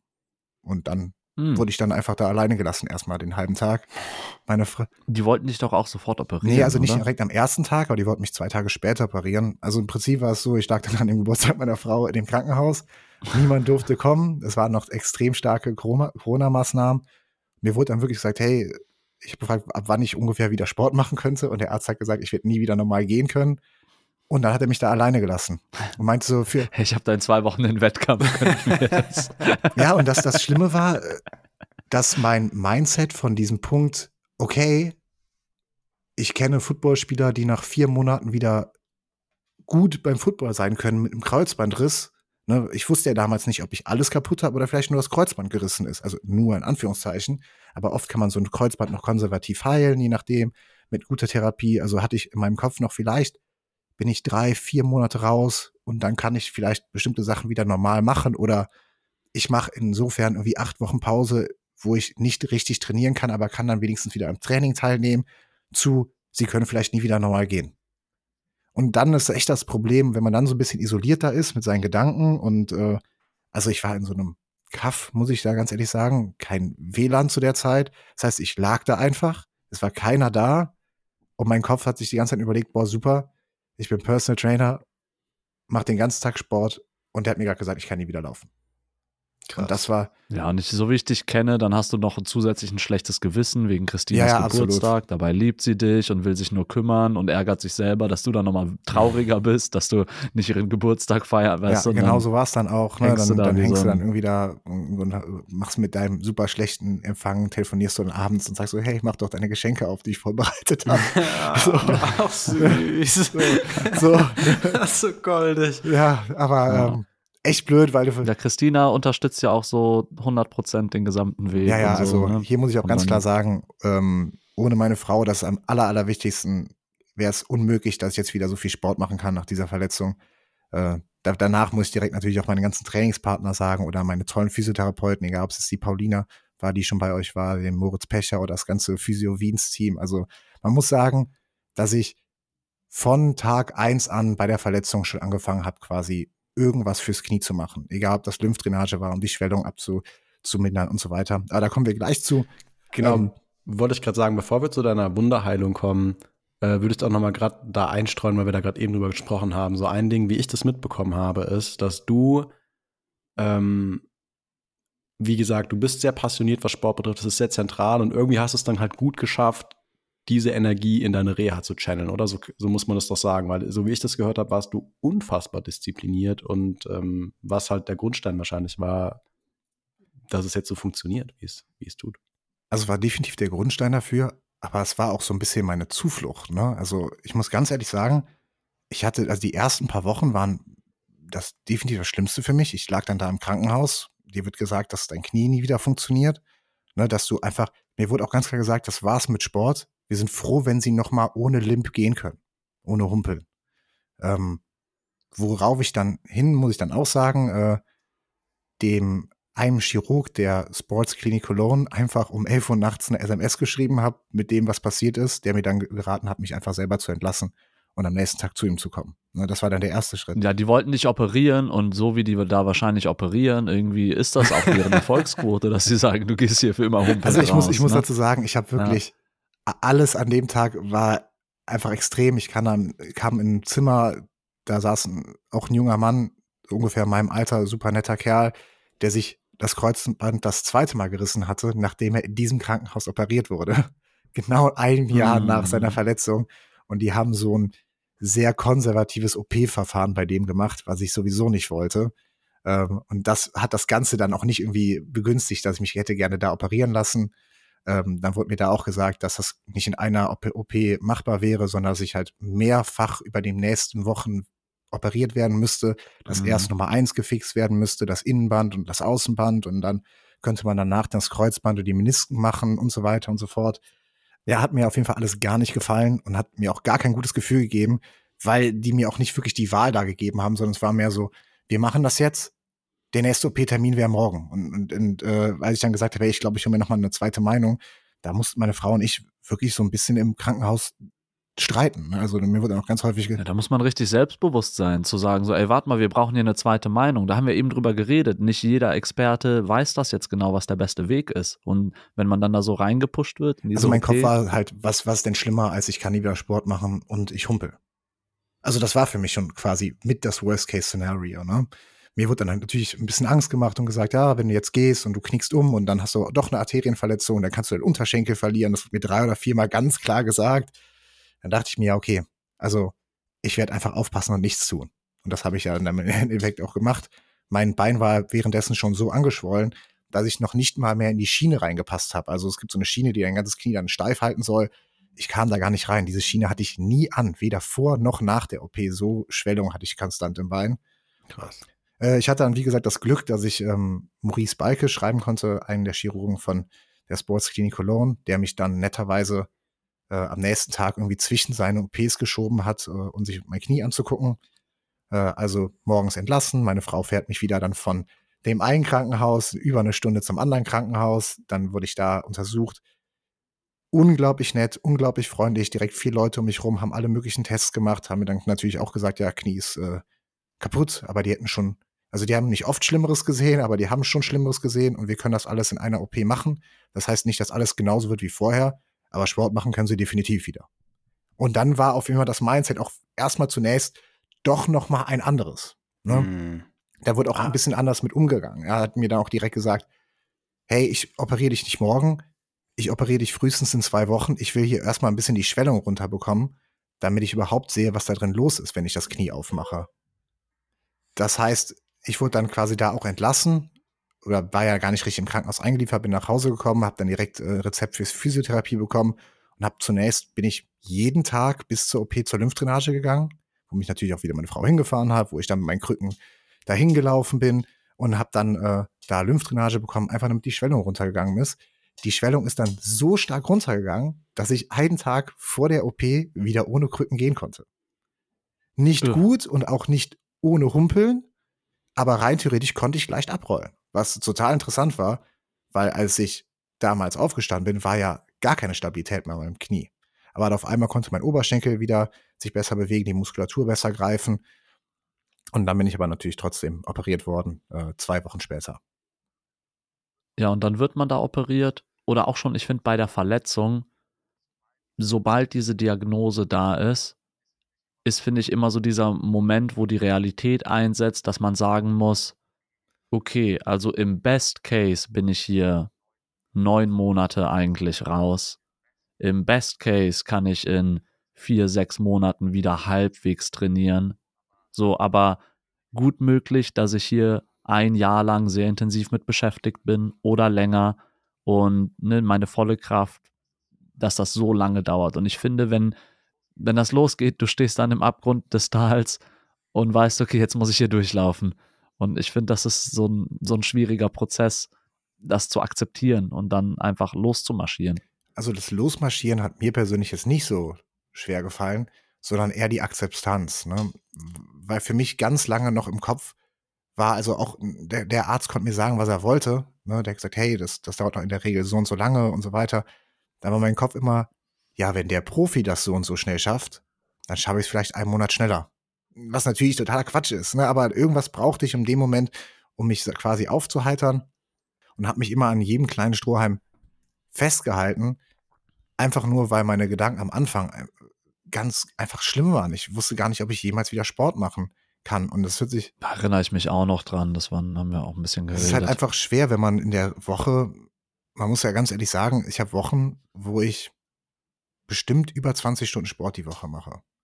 So, das heißt, was andere Leute als Teilzeitarbeit machen, das mache ich halt als Freizeitsportler zur Arbeit etc. Äh, Und wenn man dann einfach sagt, hey, guck mal, du hast jetzt in der Regel vielleicht demnächst 20 Stunden mehr Zeit und du weißt noch gar nicht, was du damit anfangen sollst, weil auch die Sachen, die ich sonst noch in meiner Freizeit mache, ich lese echt gerne Studien etc., das ist dann alles nicht mehr so attraktiv, wenn du das gar nicht mehr selber auf dich äh, anwenden kannst. Wenn du merkst, okay, ich lese gerne Studien, um mich weiterzubilden, aber vielleicht kann ich das nie wieder nutzen, dann hatte ich auf jeden Fall definitiv ein extremes Tief. Und deswegen musste ich mich extrem lange auch an diese Strohhalme festhalten, dass ich sage, okay, das wird wieder, das wird wieder, das wird wieder. Und auch dann, dass ich mir dann eher sage, okay, nach drei Monaten mir bewusst wird, okay, das wird doch nicht vier Monate. Und nach sechs Monaten dann mir bewusst wird, okay, das wird doch nicht nur sieben Monate. Das ist dann auch alles in Ordnung gewesen, aber so war das der einfachste Weg für mich, nicht total durchzudrehen in der Zeit. Das ist doch ganz interessant, wenn ich mir Elvins normale Methode anschaue, wie, wie er damit umgeht. Also Elvin hat die zentrale Philosophie, äh, wenn man nicht hofft, dann wird man auch nicht enttäuscht. und das heißt, Elvin geht generell immer vom Worst Case aus und sagt, er findet sich einfach schon mal präventiv mit dem Worst Case ab, auch emotional und ähm, freut sich dann, wenn es besser wird. Ja, ja, man sagt immer, Hoffnung ist der erste Schritt auf dem Weg zur Enttäuschung. und ich habe lang genug mit Leuten zusammengearbeitet und gesehen, wie Menschen arbeiten und bin so, okay, ich darf hier von gar nichts ausgehen, dass irgendjemand irgendwas irgendwie zu irgendeinem zufriedenstellenden Zustand rechtzeitig abliefert. Also würdest du auch dann da rangehen und sagen in der Situation, in der Simon war, boah, ich gehe einfach davon aus, dass ich nie wieder laufe, mein Bein wird amputiert, also ich übe jetzt schon einfach mal auf einem Bein humpeln. ich glaube, das ist äh, ein bisschen eine andere Situation, weil da hat Simon bestimmt auch Studien dabei, jetzt auf dem Tisch liegen, wie das Mindset nochmal die, die Genesung beeinflussen kann. Ne? Also wie, wenn man da selber von überzeugt ist, dass das gesünder und besser wird, dass der Körper da auch entsprechend mitarbeitet. Und ich glaube, da muss man einfach sich engagieren, all in gehen und versuchen, das Beste rauszuholen. Wobei ich ja ehrlicherweise vor einigen Jahren, na, als mein Sprunggelenk kaputt gegangen ist, ich wusste gar nicht, was Reha eigentlich ist. Klar, ich, für mich war das immer so alte Leute irgendwie versuchen weniger zu humpeln, aber ich wusste nicht, dass mein Sprunggelenk nicht von selbst wieder gut wird, sondern dass ich dafür arbeiten muss. Und das, also das ist schockierend. Da war ich in meinen 20ern und ich, das war mir nicht klar. Aber Simon, vielleicht ähm, weißt du da genaueres. Also zu. einmal ähm, zu dem Thema vom Schlimmsten ausgehen. Also man muss dazu sagen, dass ich ja wusste, dass ich das bin. Und ich bin extrem ehrgeizig. Das heißt, ich bin mir klar, dass alles, was machbar ist, ich definitiv machen wäre, werde. Deswegen wollte ich da auch nicht so negativ drüber nachdenken. Andererseits muss ich sagen, dass die Alternative für mich so schlimm war, dass ich die einfach, auf, einfach nicht akzeptieren wollte. Ne, was Elvin, also ich verstehe, was Elvin sagt, von anderen Leuten enttäuscht werden, ist eine andere Geschichte. Hier wusste ich, der Einzige, der was falsch machen kann, bin quasi ich. Also mache ich definitiv nichts falsch. Und das war dann doch nochmal eine andere Herangehensweise für mich. Ähm, was Elvin jetzt trotzdem nochmal gesagt hat, äh, das Thema, dass man was machen muss, das ist viel nicht bewusst. Äh, das war mit mir natürlich glücklicherweise direkt bewusst. Man muss auch dazu sagen, dass meine Reha genau drei Tage nach meiner OP begonnen hat, als ich aus dem Krankenhaus äh, gegangen bin. Also ich bin am ersten Tag aus dem Krankenhaus entlassen worden und bin am gleichen Tag auch schon zur Physiotherapie gegangen. Ne, ich bin dann auch die nächsten vier Monate von Montag bis Freitag zu diversen Physio- oder Sporttherapeuten gegangen. Das heißt, ich hatte viel bei, bei der Physiotherapie Wiens hier in Siegburg ähm, wurde sehr viel Lymphdrainage gemacht. Ich hatte so lange enorme Wassereinlagerung im Bein. Sowohl, oh, also so ich konnte im ja, ja. Krankenhaus die Schiene nicht anziehen. Ich konnte die wochenlang nicht anziehen. Diese steife Schiene konnte ich, da konnte mein Bein nie rein. Die war genau ein einziges Mal da drinne, direkt nach der OP. Und das war das einzige Mal, dass sie da drin war. Danach konnte ich es nie wieder anziehen. Das gleiche galt auch für meine, ähm, man kriegt so eine Orthese, die soll ein bisschen die Beweglichkeit einschränken vom Knie. Auch da hat mein Knie super lange nicht reingepasst. Das heißt, ich musste die Myorthese gar nicht so sehr abtrainieren, weil ich die die Hälfte der Zeit einfach gar nicht tragen konnte. Dementsprechend habe ich natürlich total aufgepasst, ne? aber die Sachen, wo man gesagt, okay, wir müssen den Bewegungsradius einschränken, den konnte man, musste man bei mir gar nicht einschränken, weil die Bewegung einfach gar nicht da war. Ne? Mir war einfach sehr lange im Kopf, glaube ich, nicht bewusst, dass ich eben nicht nur einen Kreuzbandriss habe. In meinem Kopf hatte ich immer einen Kreuzbandriss, das ist das Schlimme, sondern dass halt alle Bänder und auch die Menisken beide kaputt sind. Das heißt, wenn Leute teilweise wochenlang brauchen, um nur so einen Meniskus zu rehabilitieren, war in meinem Kopf nur die ganze Zeit, warum geht das nicht? Ich habe doch nur einen Kreuzbandriss, was natürlich Quatsch war. Am Anfang war mein Training auch sehr, sehr gering. Also ich weiß noch, bei meiner ersten Einheit mit Moritz Pecher haben wir Blood Flow Restriction Training, glaube ich, schon gemacht. Das ist ähm, der, der Muskel an einem, an einem gewissen Punkt, das ist vielleicht beim Oberschenkel an der Leiste, abgebunden mit einem gewissen Druck, ähm, damit zwar Blut weiterhin in, den, in das Bein fließen kann, aber nicht unbedingt mehr äh, Blut rausfließen kann. Und dadurch wird halt, ist die äh, Durchblutung da extrem erhöht. Man braucht wesentlich weniger Gewicht, um trotzdem einen Trainingsereiz zu, er, äh, zu erzeugen und kann dadurch ganz oft bei ähm, Verletzungen überhaupt was machen. Ne? Das kann man ganz viel machen, auch für Schulter- und äh, Ellbogenprobleme. In meinem Fall war es dann wirklich so, dass mein Bein da lag und das Einzige, was ich mit dieser Machete gemacht habe, war mein Bein anspannen. Weil mehr konnte es ja gar nicht. Also wir haben gar nicht über Bewegung geredet. Mein Bein hatte einfach noch keine Bewegung. Das Einzige, was ich gemacht habe, war Beinstrecken. Weil viele Leute, die zu spät mit der Reha anfangen, gerade bei so Knieproblemen, äh, nicht mehr die vollen Bewegungsradius bekommen. Das heißt, ihnen fehlt dann oft fünf bis zehn Grad in der Streckung oder in der Beugung, was je nach Sportart dann einfach Großteil der Beweglichkeit. Das ist auch ein Humpeln am Ende, wenn ich mir das übersetze. Natürlich ein Humpeln, je nachdem, wie stark die, die Bewegungseinschränkung ist, aber auch selbst, sagen wir mal, du bist eine Balletttänzerin oder Balletttänzer und du musst immer diese extrem extended Fuß haben äh, und übers Kniegelenk so stark strecken können. Das ist dir dann teilweise einfach nicht mehr möglich. Ne? Und das war mir auch ganz klar, dass das Allerwichtigste ist, dass ich meine volle Beweglichkeit wiederherstellen muss. Also war das auch das erste, was wir gearbeitet haben, war Streckung. Weil Streckung ist das, was viele Leute dann erst irgendwie drei Wochen später anfangen zu machen. Und dann haben die einfach, ne, irgendwann kann das, das Ganze sich ja auch natürlich verknöchern. Das dauert natürlich ein bisschen länger und dann wird es auch nie wieder gut. Äh, Aber ich dachte, okay, da warte ich nicht dran. Das habe ich auch die ersten vier Monate gemacht und das ging dann von, wir machen nur Anspannen in Streckung zu, wir arbeiten langsam an der Beweglichkeit vom Beugen, also zum Bein zu dir ziehen, zu körpereigenen Übungen mit ganz kleinen Bewegungsrichtungen, aber auch das, was wir quasi am Anfang gesagt haben. Der Moritz hat in dem Fall fast das gleiche mit mir gemacht. Der hat geguckt, welche Bewegung ist schmerzfrei. Und dann haben wir angefangen, an dieser Bewegung Stück für Stück weiter zu arbeiten. Die wurde dann immer tiefer. Dann konnte man das irgendwann nicht mehr beidbeinig machen, sondern vielleicht sogar nur einbeinig und so weiter und so fort, bis es daraus dann wieder in Anführungszeichen eine normale Übung bis zum normalen Bewegungsradius geworden ist. Sind auch gut sechs Monate vergangen oder noch länger. Also ich weiß noch, ich habe immer noch eine leichte Bewegungseinschränkung, was die Beugung im Knie angeht. Das heißt, äh, wenn man das so kennt, vom Oberschenkel dehnen, die Ferse einfach zum Po ziehen. Das konnte ich immer gut. Ich konnte auch gut in diesem Fersensitz sitzen. Und ich kann momentan immer noch nicht entspannt im Fersensitz sitzen. Meine Ferse berührt zwar mein. Aber du kommst da rein und wir haben uns bei Gott bedankt. Wir haben ja passive und aktive Range of Motion. Ne? Das heißt, passiv ist, ich kann das selber dahin ziehen. Aktiv, äh, passiv ist, jemand anders kann das quasi dahin drücken. Aktiv wäre, ich kann es selber dahin ziehen. Passiv habe ich wieder volle Beweglichkeit. Aktiv definitiv noch nicht. Was auch nicht schlimm ist. Ne? Das ist äh, für die Art der Verletzung, die ich hatte, äh, noch absolut im Rahmen der Zeit und wird wahrscheinlich ja noch ein bisschen länger dauern. Aber das war auch lange noch in meinem Kopf. Ne? Also ich muss ehrlich sagen, nach sechs Monaten konnte ich so viel, dass ganz viele Leute gar nicht erwartet haben. Und trotzdem war mein Kopf immer noch sehr blockiert von dieser Frage, was ist, wenn ich nie wieder im Fersensitz sitzen kann? Ne, das, ist, das ist ja aber das, was meint auch Elvin meinte mit den verschiedenen Phasen der Verletzung. Man hat immer diese Achievements und dann auch wieder Setbacks. Und das ist ganz verrückt, was das mit dem Kopf macht. Am Anfang ist, okay, ich habe die OP geschafft. Dann ist das erste Ziel, ich will ohne Krücken laufen. Weil wenn man auf zwei Krücken angewiesen ist, dann ist man so unselbstständig, du kannst dir ja noch nicht mal mehr selber ein Glas Wasser zum Sofa bringen. Das heißt, meine Frau hat mich zwei, drei Wochen lang so betüddeln müssen, weil vom abgesehen davon, dass ich natürlich nicht Auto fahren konnte für Monate, ähm, hatte ich ein Riesenproblem, mich überhaupt, sage ich mal, im Alltag zu versorgen, außer ich hätte in der Küche gestanden und gegessen. Ne? Äh, und dann hat man ein Achievement, man kann wieder ohne Krücken gehen, auf einmal merkt man, dass man noch nicht laufen kann. Aber man kann ja gerade gehen. Also, ne, das ist dann schon sehr schwer zu sagen, okay, ich müsste eigentlich glücklich sein mit dem, was ich jetzt schon kann. Äh, stattdessen bezieht man sich wieder darauf, was man nicht kann.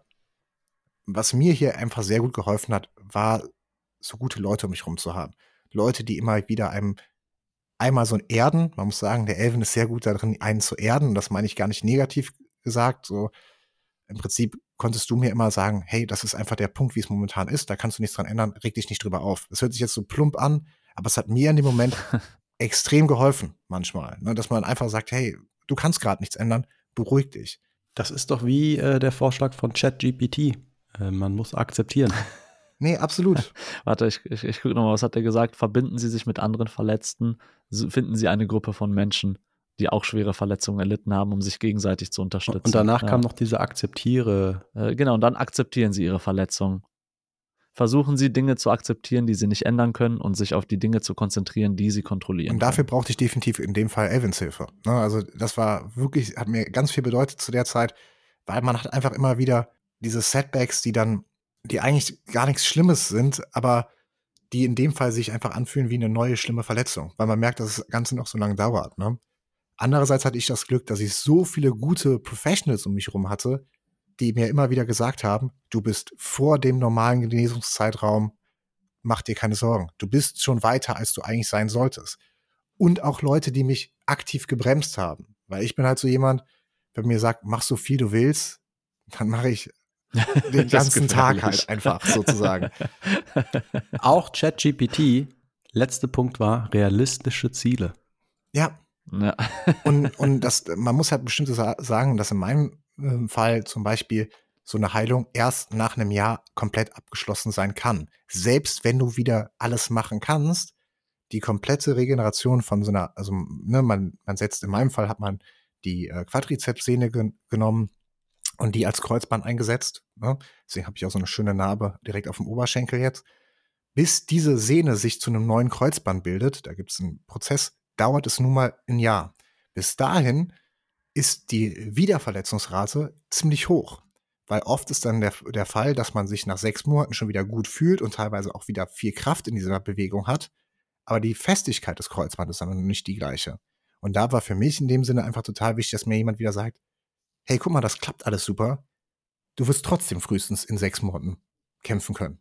Ne? Das, das heißt, ich brauchte in dem Sinne Leute, die mir nochmal geholfen haben, einmal die Verletzung zu akzeptieren und äh, zweitens, die mir dann auch immer wieder geholfen haben, realistische Ziele zu setzen, ne? weil das ist, war dann nicht quasi so einfach für mich selber. Das schließt doch jetzt ein bisschen an an den Punkt, den ihr beide am Anfang erwähnt habt.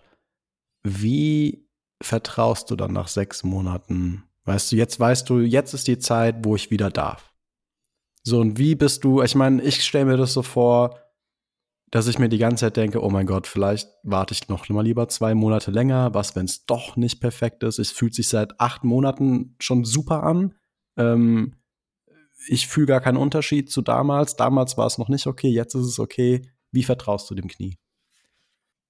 Ich glaube, das muss man auch wieder auf, aus verschiedenen Sichten ähm, sich so ein bisschen anschauen, weil du hast einmal, hast du dein Vertrauen in ein eigenes Knie aber auch wie du da hinkommst. Ne? Also in meinem Fall ist es ja auch so, dass wir ganz viele Sachen Stück für Stück wieder etabliert haben. Ne? Das heißt, irgendwann haben wir wieder angefangen, Sprünge zu machen.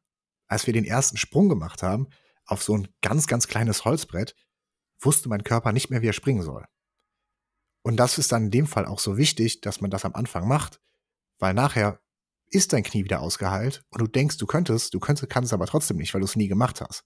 Das heißt, ich hatte auch hier wieder das Glück, dass ich Professionals um mich rum hatte, die gesagt haben, hey, wir arbeiten halt nicht nur daran, dass du den volle Bewegungsradius wieder, wieder lang kannst und dir die volle Kraft, sondern dass du auch wieder Stabilität und Explosivität da reinbekommst.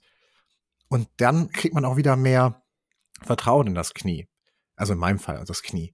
Da muss man auch sagen, dass es natürlich sehr darauf ankommt, wie sehr kennst du dich selber in der Materie aus, was das Ganze gerade angeht ich hatte das Glück, ich glaube, nach vier Monaten habe ich das erstmal angefangen, mit dem Elvin wieder leichte BJJ-Drills zu machen. Ja, erinnere ich mich da noch konnte dran. Mein Hier, vorne, da drüben genau, im Zimmer. Da konnte mein Knie definitiv noch nichts. Mein Knie konnte da noch gar nichts. Ich konnte mich noch nicht mal einigermaßen angenehm auf dieses Knie überhaupt knien. Das, das war schon unangenehm. Trotzdem wusste ich, was ich auch schon am Anfang gesagt habe, wenn ich das Knie aus dieser Equation rauslasse und das nicht irgendwie benutzen muss, kann ich trotzdem Oberkörper-Movements üben oder was auch immer. Ne? Das heißt, wir können uns darsen, wir können das andere Bein footlocken, all day. Absolut, aber auch hier wieder, das heißt, ich habe mein verletztes Bein nie in irgendeinem Schmerzbereich bewegt und deswegen konnte ich wieder anfangen. Aber weil ich so früh wieder mit dem Sport in Anführungszeichen angefangen habe, auch wenn das natürlich keine normale Bewegung war, ist es mir später viel leichter gefallen, beim normalen Training wieder mitzumachen. Das heißt, bevor ich wieder das erste Mal auf der Matte stand, und das erste Mal mit jemandem trainiert habe, den ich nicht wirklich kannte, hatte ich aber schon drei Monate Training mit Leuten hinter mir, die ich, denen ich zu 100% vertraut habe. Und auf einmal war das Ganze gar kein Problem mehr. Ich glaube, wenn ich aber direkt zum Training gegangen wäre, und das war halt mein Riesenglück, dass ich da diese, diesen Hintergrund hatte, dann hätte ich mich nichts getraut, weil ich immer noch Bewegungen habe, die mir einen kurzen Schrecken geben. Nicht, weil da irgendwas falsch ist, weil mein Innenband auf einmal ein bisschen mehr Spiel hat als vorher und das so leicht ausweicht oder so. Das ist auch kein Schmerz, aber es ist immer komisch. Und hätte ich das vorher nicht ein bisschen getestet mit Elvin und gewusst, ey, da passiert nichts, hätte ich mich, glaube ich, zum Training eine ganze, ganze längere Zeit noch gar nicht getraut. Ne? Also, dadurch war ein Teil deiner Reha hauptsächlich auch für mentale Sachen da, oder? Also, gerade zum Beispiel das mit dem Jiu-Jitsu, war doch der Effekt dann wahrscheinlich tatsächlich hauptsächlich mental. Also das war definitiv äh, 100% mental. Also ich glaube, ich hatte ganz lange einfach diese Angst, dass ich nicht mehr normal Sport machen kann. Und die hat mich so lange begleitet, bis ich simple Moves wieder machen konnte. Ich weiß irgendwann, es gibt beim BJJ so einen Move, der nennt sich Body Triangle. Das heißt, wenn ich auf dem Rücken meines Gegners bin, ne, ich habe ich hab den quasi umarmt wie mit so einem Anschnallgurt, das nennen wir Seatbelt, und ich habe beide meiner Beine in seinen Hüften. Dann nehme ich eins meiner Beine, schiebe das komplett über den Körper, dass ich so eine Art rechten Winkel bilde und klemme das in die Kniekehle meines anderen Beins. Das heißt, das eine Bein ist in so einer starken Innenrotation. Ähm, als ich das das erste Mal wieder machen konnte, ne, und wir haben das alles mal ganz, ganz vorsichtig gemacht und ich wusste, das ist komplett schmerzfrei, hat mir das so einen Motivationspush gegeben, weil auf einmal hat mein Kopf diese Connection hergestellt, ah, ich werde wieder Sachen schmerzfrei machen können. Wenn ich die Bewegung jetzt ohne Druck bewegen, äh, machen kann, heißt das, dass mein Körper die Bewegung an sich wieder machen kann. Und dann konnte ich wieder, was ich meinte, okay, ich kann aktiv Range of Motion danach verbessern, weil passiv ging das. Ne, zu der Zeit muss ich mein Bein noch ein bisschen nachziehen, damit ich das einlocken konnte. Dann konnte ich es irgendwann üben, das aktiv dahin zu drehen. Dann habe ich gemerkt, dass ich es ein bisschen mehr drehen konnte, bis zu diesem Punkt, wo es dann vorher immer unangenehm wurde. Äh, und dann auf einmal hatte ich wieder ein Ziel. Ne? Auf einmal war das wieder ein besseres, messbares Ziel, was auch eben wir schon ein paar Mal besprochen haben. Aber am Anfang fängst du oft irgendwie wieder an und du hast noch gar kein richtiges Ziel, weil dein Ziel ist ja eigentlich wieder den Sport, Sport normal ähm, ausüben zu können. Aber da bist du noch so weit von äh, entfernt. Und da gibt es auch im Englischen so ein, so ein kleines Wortspiel, das heißt äh, CGS, das heißt im Prinzip, im Prinzip Centimeters, Grams oder Seconds. Und am Anfang ist jede kleine Verbesserung Gold wert quasi. Ob das jetzt ein paar Sekunden länger das durchzuhalten ist oder ein paar Zentimeter mehr in die Bewegung zu kommen oder ein paar Gramm weiter zu drücken, das ist auch am Anfang der Physio so interessant. Oft sind am Anfang nicht diese großen Gewichtssprünge das Krasse, sondern dass du vielleicht jede Woche 200 Gramm mehr bewegen kannst. Eigentlich sind 200 Gramm total lächerlich. Da gibt es noch nicht mal eine Gewichtsscheibe für. Aber deswegen haben gute Praxen genau das. Die haben dann irgendwie so Microplates, wo man ganz langsam den Load erhöhen kann und auf einmal hast du wieder Motivation, dir das nächste Ziel zu setzen, weil du merkst, okay, jetzt konnte ich diese Rotation, jetzt mache ich die Rotation stark. Dann fühlt die sich irgendwann wieder normal an. Dann konnte ich das nächste Ziel angehen. Jetzt war dann, haben wir zum Beispiel gesagt, okay, die Flexion ist das größte Problem. Wie komme ich da an diesen Fersensitz? Und dann war das nächste Spiel genau das gleiche wieder.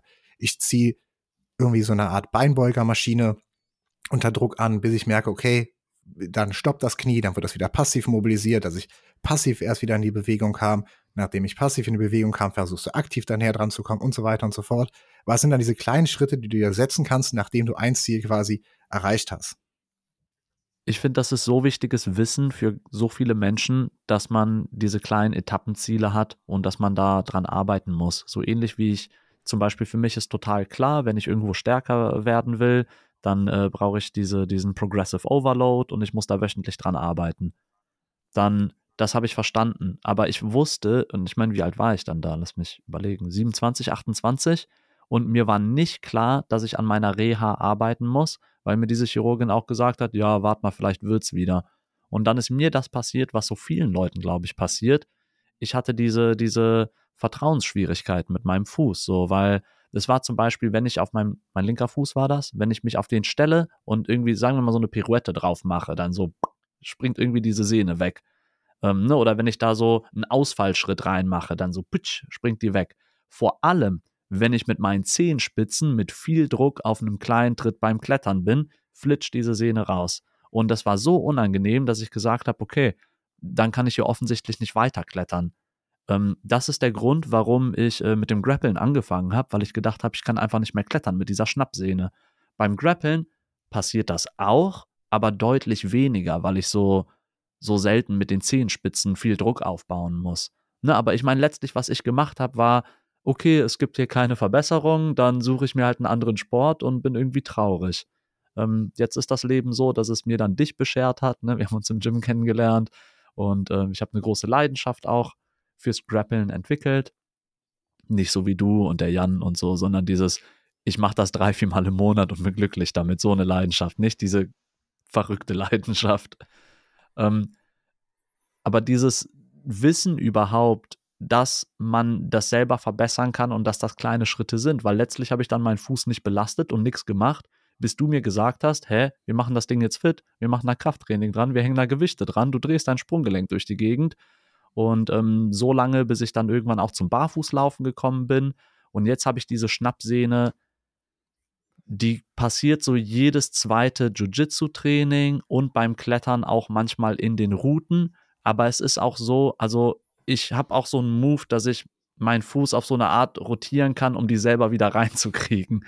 Das heißt so, ich merke das, das passiert, es tut nicht weh, es fühlt sich nur seltsam an und dann kann ich meinen Fuß einmal so schwupps irgendwie so reinrotieren und dann weiterklettern das bisschen habe ich noch, aber es war, je mehr Krafttraining wir am Fuß gemacht haben, desto seltener ist das passiert.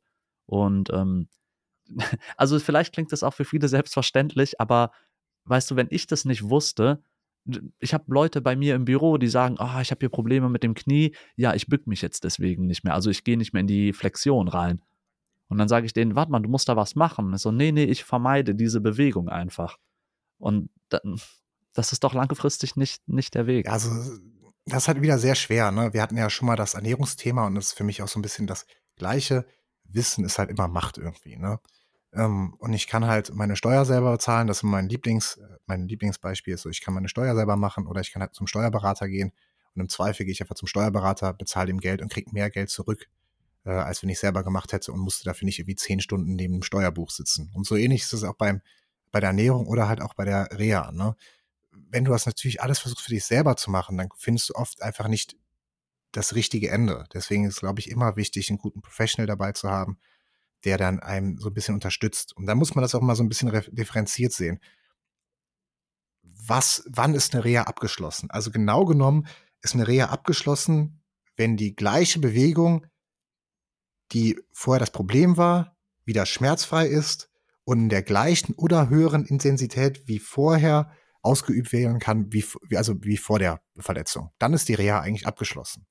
Das bedeutet, irgendwie ist meine Reha beim Knie jetzt fast abgeschlossen. Trotzdem knackt mein Knie ganz, ganz merkwürdig.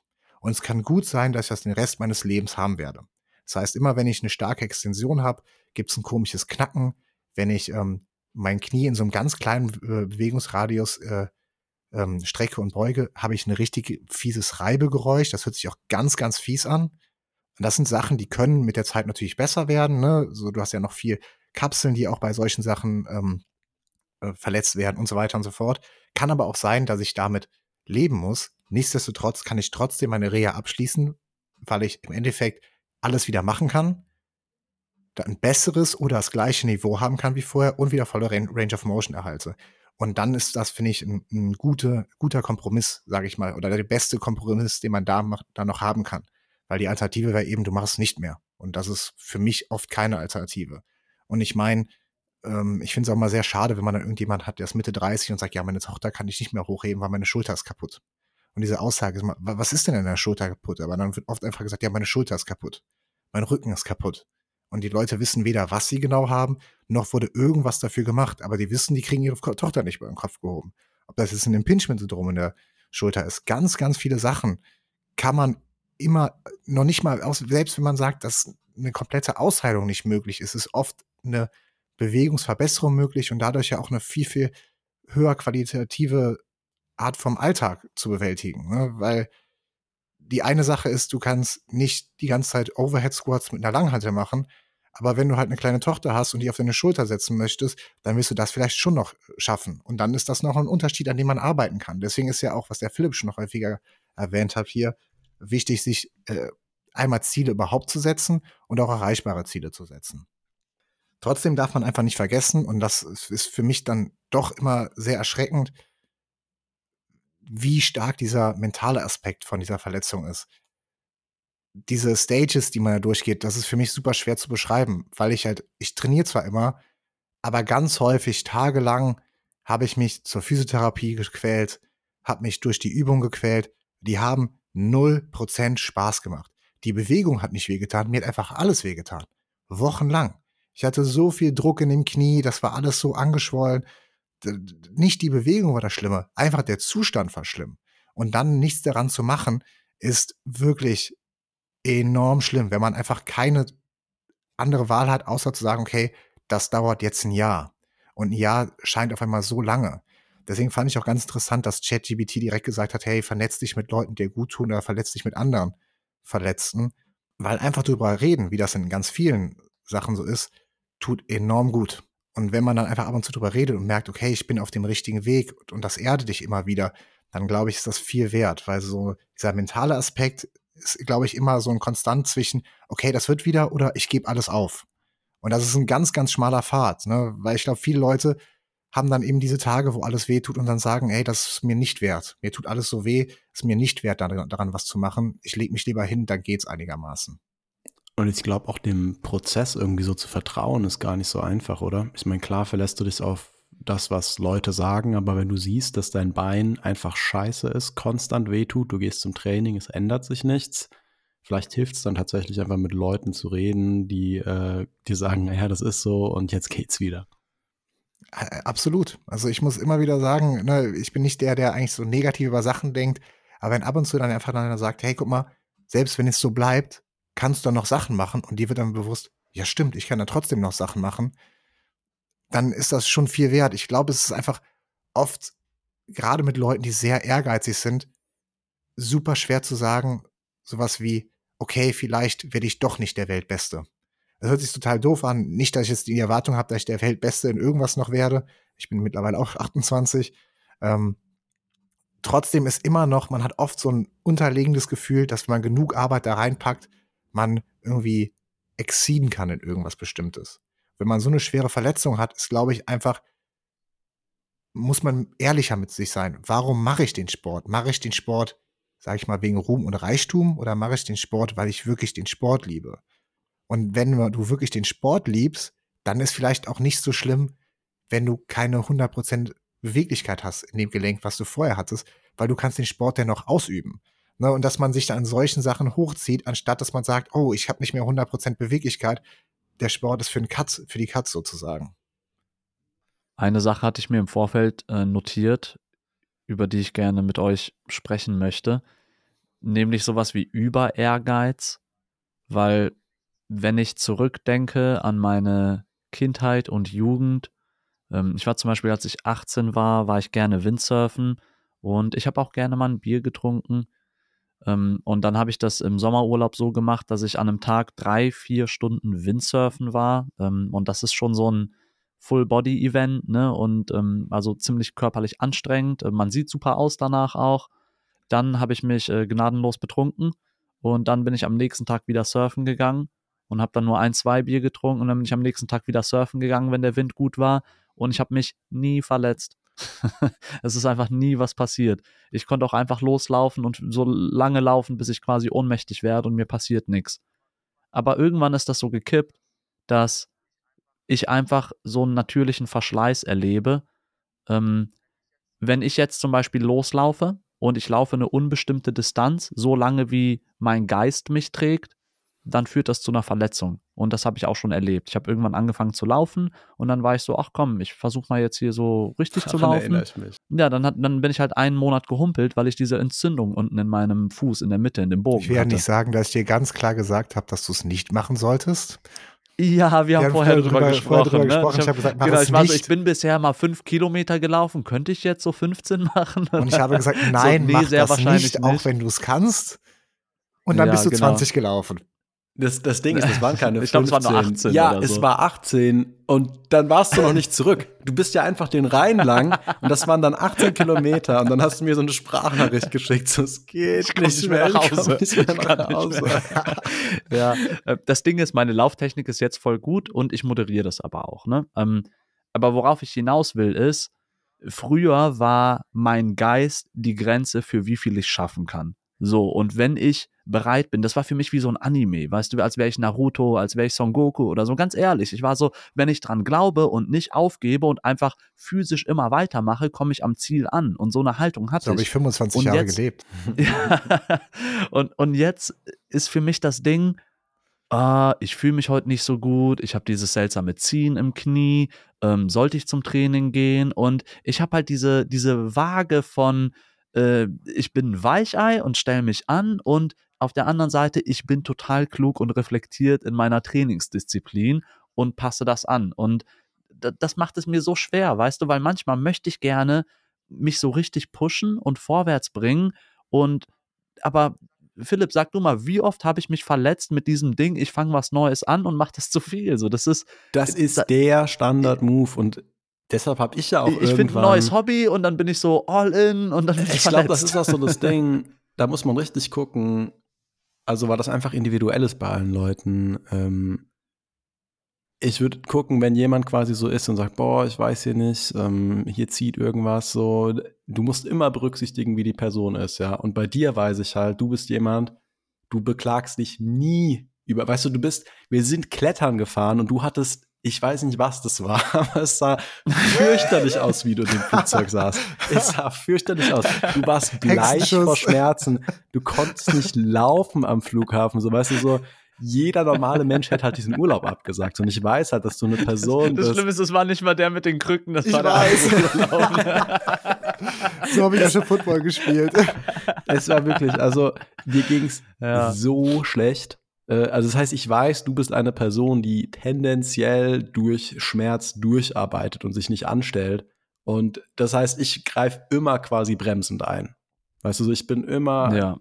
ich sag immer so, boah, sei mal lieber vorsichtig, weil historisch weiß ich auch, dass du dich durch Schmerz in Verletzungen pushst.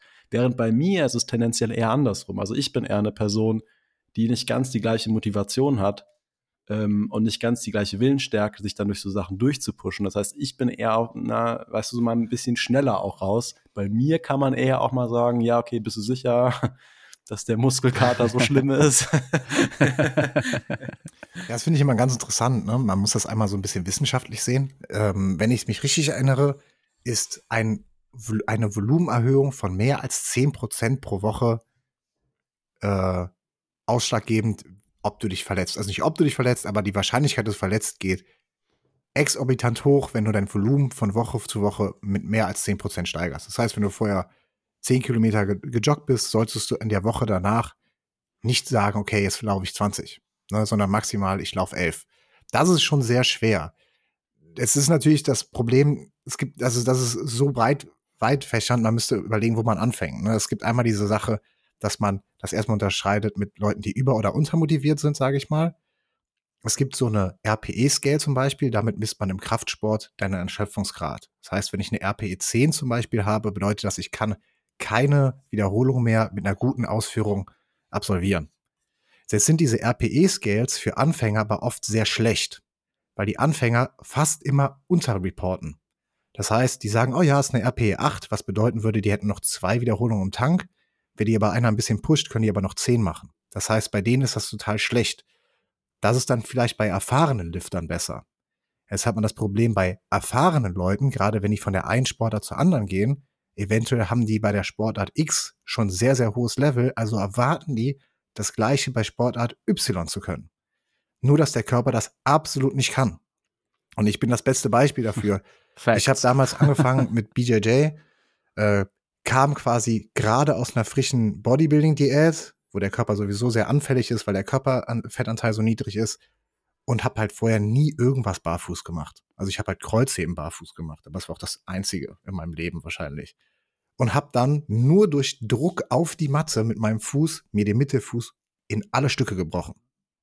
So, das habe ich dann auch erstmal vier Wochen nicht gemerkt, bin dann vier Wochen schön mit gebrochenem Fuß zum BJJ gegangen, bis der dann bis ich nachts irgendwann aufgewacht bin und der Fuß einfach schwarz war.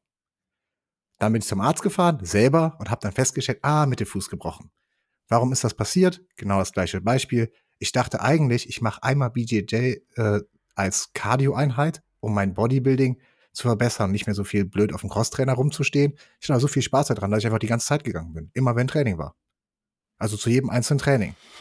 Und das war dann halt eben nicht Volumen um 10% erhöhen, sondern es war einfach, okay, wir schießen halt mit Kanonen auf Spatzen. Und das ist halt das Problem, dass man die einen Leute natürlich hat, die man ein bisschen fördern muss und die anderen Leute hat, die man ein bisschen zurückhalten muss. In beiden Fällen, da wieder großes Shoutout an ChatGPT, braucht man, glaube ich, Leute, die einen ein bisschen regulieren. Ne? Egal, ob das gute Freunde sind, der Partner, der Physiotherapeut, der Trainer. Ich habe so viel Erfahrung von Leuten, die sehr ehrgeizig sind, die zu viel wollen. Und das geht in alle Richtungen. Das geht dann einmal in diese Richtung Verletzungen durch, ähm, durch Sport, weil ich direkt das Volumen so stark erhöhe. Es geht aber auch in die Richtung, dass Leute extrem ihre Kalorien, äh, äh, Kalorien äh, ins Defizit packen, einfach weil es nicht schnell genug geht. Alles ist perfekt errechnet, die haben den gleichen Wochendurchschnitt, den die abnehmen, die das, was auch geplant ist. Es geht ihnen nicht schnell genug, also fragen nämlich, können wir nicht nochmal 600 Kalorien äh, runtergehen, was absolut gar keinen Sinn macht. Aber die Leute sind so, sage ich mal, ehrgeizig, dass die quasi in Kauf nehmen, später sich dadurch zu verletzen oder negative Folgen zu haben. Und da muss man sich dann immer halt wieder erden und sagen, hey, guck mal, ich sollte da wirklich langsam mit umgehen, ne? Und nicht sagen, ja, es hat halt acht Jahre lang wehgetan und danach war irgendwann gut. Und dann hat sich mein Körper an das Volumen gewöhnt. Weil wenn man das schlau macht, kann man sich, glaube ich, viel schneller an so ein Volumen erhöhen, äh, gewöhnen.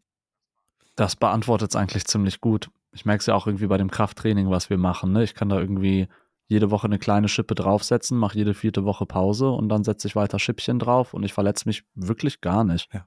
Ich hatte, glaube ich, in den ersten zwei Wochen hatte ich am Schlüsselbein diese komischen Verkrampfungen, wo du meintest, ist wahrscheinlich nichts, geht weg und ging dann weg. Ja, also was ich immer noch ganz interessant finde, ist einmal, was wir jetzt gesagt haben, okay, ich habe mich verletzt und habe deswegen emotionale, sage ich mal, Response von meinem Körper. Andersrum gibt es ja auch einfach Emotionen, die dein Training beeinflussen. Das heißt, so wie man auch sagt, hey, wenn du extrem emotional bist, fahr vielleicht kein Auto. Das ist vielleicht auch nicht der Moment, wo du 100% im Training geben solltest. Weil so Sagt entstehen man die. das? Ja, also man sagt ganz klar, Ich dachte, man schreit die anderen Leute einfach an. Ist das also wenn du wirklich extrem aufgelöst bist, keine Ahnung, ein Elternteil ist gestorben und so weiter, glaube ich, sagt ja jeder, du sollst kein Auto fahren, einfach nur, weil du dich nicht mehr wirklich konzentrieren kannst. Und das Gleiche passiert ja halt auch einfach beim Sport. Ne? Das heißt, so natürlich kann der Sport mir helfen, mich besser zu fühlen. Ne? Für viele ist das dieser Ausweg, wie es für Elvin oder für mich. Andererseits gibt es halt auch bestimmte Sachen, dass deine Leistung enorm abfällt, einfach nur durch Sorgen, die du hast, etc. Und dass einfach eine, eine körperliche Reaktion darauf ist. Und auch hier muss man halt aufpassen, dass man sich dann einfach nicht verletzt, weil man zu emotional ins Training geht oder einfach irgendwas Dummes macht, weil man nicht drüber nachdenkt. Das passiert halt auch sehr schnell, dass man seinem Körper sagt, ich mache das immer, es muss genauso gehen. Und deswegen ist dieses auch wieder das gleiche Problem. Ne? Du hast jemanden, der, ich muss jetzt einfach so ein Krafttrainingsbeispiel nehmen, damit das messbarer ist. Du hast jemanden, der schafft drei Sätze, 100 Kilo Bankdrücken, 10 Wiederholungen. Das ist ein normaler Wert. Das ist Quatsch. Also manche Leute tun dann so, die haben einen schlechten Tag und sagen dann, okay, ich schaffe heute nur 60 Kilo. Es ist sehr unwahrscheinlich, dass du 40 Prozent weniger Load bewegen kannst. Du wirst wahrscheinlich schon die 100 Kilo bewegen können. Aber vielleicht wäre an dem Tag nicht sinnvoll, die zehnmal zu drücken, sondern halt vielleicht nur viermal zu drücken. Dass wir das Volumen runterbringen. Ne, und das ist dann wieder diese beiden Extremen. Der eine, der reduziert alles so extrem, weil er zu konservativ ist. Und der andere denkt sich, oh, ist heute nicht so ein guter Tag, ich habe voll schlecht geschlafen und so weiter und so fort. Trotzdem mache ich 100 Prozent. Und der verletzt sich dann vielleicht auch. Ne, und das ist dann wieder so die zwei Seiten von der Medaille. Was war schlauer? Was war der eine, der hat wesentlich, der hat viel zu wenig gemacht. Der andere hat sich total in Verletzungsgefahr be begeben, weil er einfach nur drei Tage, drei Stunden geschlafen hat und wieder äh, mit der Brechstange daran wollte.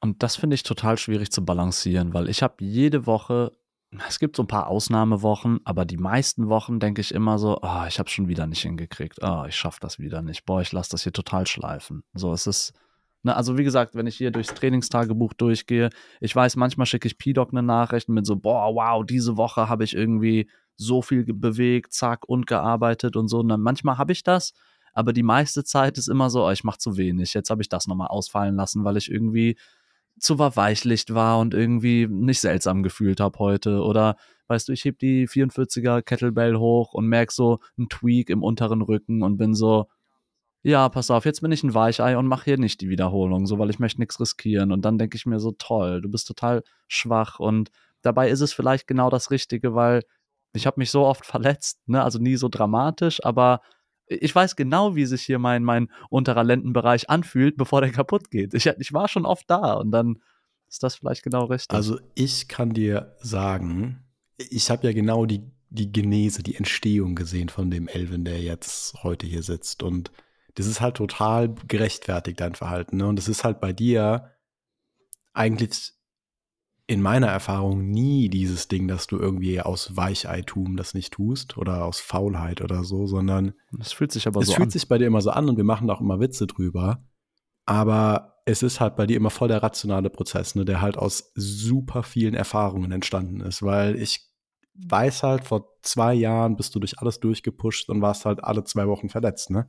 Also du hattest dann Sachen, die es dir wirklich nicht mehr ermöglicht haben, Sport zu machen. Ja, ja, da war dann Fuß und Ellbogen gleichzeitig und dann war es an der Rippe noch und dann bin ich irgendwann mal zwei, drei Monate raus gewesen, habe realisiert, oh, ich darf ja nicht all in gehen. Aber weißt du, ich glaube, das ist dieses sich vergleichen Ding. Das ist doch ein ganz anderes Thema, weil ich sehe hier andere Leute, die gehen, guck dir Simon an, wie viel der trainiert, ne? Und dann ja, der hat auch mehr Erfahrung als ich. Ähm, aber dann wiederum, hey, es gibt auch Leute, die haben viel weniger Erfahrung als ich und die trainieren doppelt so hart, weißt du? Und dann jeder Mensch ist anders, das weiß ich eigentlich auch, aber ich glaube trotzdem, trotzdem ärgert das einen dann. Also man, man bleibt da nicht so unberührt von. Also ich muss sagen, das aller Unangenehmste für mich war festzustellen, wie große Rolle Genetik beim Sport spielt. So, es ist einfach so. Man kann das, es gibt einfach Leute, die haben noch nie diese Sportart gemacht, haben auch nicht in ihrer Kindheit die Sportart gemacht. Die machen es das erste Mal, die sind besser als du, obwohl du es schon seit Jahren machst. Das ist auch einfach nicht fair. Aber das ist nun mal so. Und das ist ganz, ganz schwer manchmal ähm, wirklich sich einzugestehen. Ne? Weil ganz lange Zeit dachte ich genauso wie Elvin, dass ich mit genug äh, Fleiß einfach zu jedem Punkt kommen kann. Aber es geht nicht. Ne? Also ich, ich in den Animes in geht den Animes das. geht das. Und ich dachte mir auch immer, ey, wenn, wenn, wenn ich trainiere wie Son Goku, dann kann ich das auch. Aber irgendwann habe ich halt ja. festgestellt, boah, Jay Cutler ist ja gar nicht natural. So, und das war, das, das sind so Sachen, die kommen dann halt Stück für Stück dazu. Deswegen haben wir auch heutzutage in unserem Sport einmal ganz viele gute äh, Sportpsychologen, die wirklich total unterschätzt werden. Mittlerweile hat jeder gute Profi, der sich es natürlich auch leisten kann, muss man auch dazu sagen, fast einen Sportpsychologen, weil das mental, der mentale Aspekt vom Sport einfach enorm ist. Andererseits macht es natürlich enorm viel Sinn, einen guten Trainer oder so an der Hand zu haben, der das für einen macht, weil man irgendwann die Objektivität für sich selber komplett äh, verliert. Also ich kann es nur von mir selber sagen, für jede meiner Bodybuilding-Wettkämpfe, und ich rede jetzt nicht davon, einfach gut in Shape zu sein, das kriege ich alles gut hin, aber für jeden meiner Bodybuilding-Wettkämpfe brauchte ich selber einen Coach, weil ich irgendwann das, das Objektive für mich komplett verliere. Wo ich dann genau das mache, was ich meinen Kunden sagen würde, was nicht das Richtige ist. Wo ich mir denke, boah, was ist, wenn ich jetzt nochmal 400 Kalorien runterhaue? Vielleicht bin ich dann nochmal ein bisschen definierter. Das sind so Sachen, die machen dann an sich gar keinen Sinn und du weißt, dass sie keinen Sinn machen. Aber bei dir würdest du eine Ausnahme machen, bei deinem Kunden niemals. Und deswegen glaube ich, ist das eine richtig gute Sache. Und da muss man auch sagen, dass jetzt zum Beispiel äh, ich oder auch selbst Elvin manchmal so ein bisschen Sonderfall sind. Die meisten Leute kommen dann doch nicht in dieses Problem, dass sie denken, dass sie zu wenig machen. Die meisten Leute haben genau das gegenteilige Problem, die machen wirklich zu wenig und freuen sich über jede Einheit, die man machen kann. Ich kann halt auch von mir sagen, so manchmal, weißt du, wenn ich, wenn ich dann irgendwie krank bin, dann freue ich mich auch einfach, mich mal irgendwie so, weißt du, so schön im Bett zu fläzen. Was auch absolut in Ordnung ist. So, also mir ist klar, dass der Spaziergang oder so besser wäre, aber ich bin halt so, boah, ich bin krank, ich, ich, ich gucke Videos. Simon, ich glaube, du hast mir neulich mal so ein Meme geschickt auf Instagram, das war irgendwie so, ähm, äh, du verpasst eine Trainingseinheit und dann ist so ein Typ, dem irgendwie irgendwas aus der Hand so wegpulvert und das sind so seine Gains, weißt du, so, weil du eine Einheit nicht mitmachst und dieses Gefühl, jetzt fliegt alles irgendwie im Wind weg. Und es ist oft das Gefühl, was man hat, ne? Ich, ich falle eine Woche aus und ein riesiger Setback und ich muss alles wieder aufholen. Ich habe das auch beim Zunehmen mit den Kalorien, ne? Wenn ich einmal aus irgendeiner Krankheit oder anderen Gründen so 3000 Kalorien wieder ähm, zu wenig habe, dann bin ich so, ach toll, weißt du, jetzt bin ich wieder, wo ich vorher war. Und man vergisst aber immer die ganzen Fortschritte, die man schon hatte. Und vor allem die Fortschritte müssen diese, diese 10% schippen, müssen ja relativ zu dir selbst sein und nicht irgendwie relativ nicht zu. Nicht 10% von dem Ultramarathonläufer, der 1000 Kilometer läuft. Dann ist 10% trotzdem ja, viel zu genau. viel. Ne? Ja. Also ich glaube, das sind, sind halt auch wieder zwei Sachen. Ne? Also einmal muss man einfach realistische Ziele haben. Für manche ist es, dass man überhaupt was macht und für die anderen sind es, die Ziele etwas niedriger zu setzen. Weil man fährt viel besser, damit, wenn zum Beispiel in Evans Fall man sagt, okay, ich trainiere viermal die Woche und die schafft man immer und du bist dann happy, dass du die viermal, die du geplant hast, geschafft hast, als dass du sagst, ich mache fünf bis sechs Mal und sobald du die sechs Mal nicht schaffst, sagst du, oh, du hast was nicht geschafft. Ne? Dass man das so angeht. Deswegen bin ich halt auch wieder immer so ein Fan von messbaren Sachen. Ne? Und das, das, das gibt dir auch immer wieder die Bestätigung, dass alles gut läuft. Wenn du ab und zu Sachen aufschreibst, egal was es ist, ne? Dann kannst du immer wieder zurückgucken und denken, ach, cool, das ist besser, als es mal war. Also ist hier ein Fortschritt. Warum ärgere ich mich gerade? Und das ist ja ganz häufig, ne? Man sagt, oh, meine ganzen Gains weg und irgendwie hat das alles nicht geklappt. Dann guckst du dein Trainingstagebuch und merkst, ey, diese 44er Kettlebell habe ich früher noch nicht mal hochbekommen. Und mittlerweile könnte ich todkrank aus dem Bett fallen und könnte die ein paar Mal squatten. Und da sind dann auch wieder Sachen, wo du sagst, ey, das läuft ja. Oder du guckst in dein Gewichtstagebuch und merkst, auch wenn da mal wieder irgendwie ein niedriger Tag drin ist, dass die Tendenz konstant steigt. Und das ist immer das, worauf man sich dann, glaube ich, im Endeffekt beziehen muss. Ne? Dass auch einem dann so ein bisschen sane hält, weil ganz häufig wird man einfach irre von Sachen, die man sich selber auferlegt. Und ich kenne das von mir selber auch. Ich denke dann irgendwie, wenn ich das und das und das und das nicht schaffe, dann reicht das nicht. Dass ich das dann wirklich vergleiche mit jemandem, der das professionell macht, der nicht mehr arbeiten geht, der keine Familie hat und der sich um nichts anderes kümmern muss, außer aufstehen, essen und trainieren, das ist halt ein sehr schlechter Vergleich. Und deswegen, was ich auch am Anfang schon gesagt hatte, vielleicht sollte man sich nicht mit den Besten der Welt vergleichen, weil das ist einfach nicht annehmbar. Genauso wie ich mich nicht mit irgendeinem DAX-Vorstand vergleiche, der jeden Tag easy 18 Stunden arbeiten kann. Das könnte ich auch nicht. Trotzdem äh, würde ich mir das auch nicht denken, dass ich ab morgen 18 Stunden arbeite. Das macht auch fast keiner. Ja, das sind super wichtige Hinweise. Bevor wir hier langsam den Sack zumachen, kannst du das vielleicht noch mal sinnvoll zusammenfassen, Simon? Äh, ich verletze mich. Was wären so meine Aktionen? Was wären so meine Schritte? Was ist der klügste Weg, damit umzugehen? Ähm, ganz interessant, es gibt so eine Movers Method, heißt das. Und im Prinzip besteht da wie immer jeder Buchstabe für etwas. Im Prinzip ist es das M, Make an Assessment of Cause. Was ist also passiert? Wo ist die Verletzung hergekommen? O, Observe your pain-free ability, was wir auch schon ein paar Mal gesagt haben. Welche Bewegungen sind machbar? Dann V, various things may, may help or hinder. Das heißt, manche Sachen werden dir mehr helfen, manche werden dir weniger helfen. Das kann auch bei jedem individuell sein. Als nächstes wäre es E, Eliminate Weaknesses, was der Philipp gesagt hat, dass man vielleicht andere Sachen stärkt in der Zeit, wo die eine Sache verletzt ist oder dass die andere Verletzung nicht nochmal entsteht. Das nächste wäre Return to Sport. Und dann S, Strengthen the, base, uh, the Past Baseline, dass du dann irgendwann stärker wirst, als du wieder warst. Und das umfasst es eigentlich ziemlich gut. Das ist eine klare Aktionsfolge. Da könnte man eigentlich zu einem guten Schlusswort jetzt mitkommen. Ähm, ich dachte mir, ich frage ChatGPT. Nach einem guten Schlusswort. Kannst du ein gutes Schlusswort für einen Podcast zu genau diesen Themen schreiben? Liebe Zuhörerinnen, liebe Zuhörer, wir haben in diesem Podcast darüber gesprochen, wie du mit mentalen Problemen und Hemmungen nach schweren körperlichen Verletzungen umgehen kannst und welche Wege zurück in die Hochleistung des Sports führen können.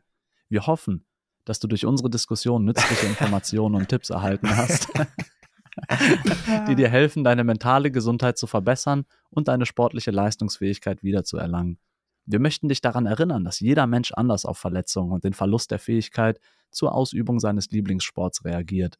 Es ist wichtig, dass du dir Zeit nimmst, um dich selbst zu heilen und professionelle Hilfe suchst, wenn du sie benötigst. Verbinde dich mit anderen Verletzten, akzeptiere deine Verletzung und setze realistische Ziele, um deine sportliche Leistungsfähigkeit zu verbessern. Wir hoffen, dass du durch diesen Podcast ermutigt wurdest, dich um deine mentale und körperliche Gesundheit zu kümmern und dass du den Mut findest, deinen Weg zurück in die Hochleistung des Sports zu finden.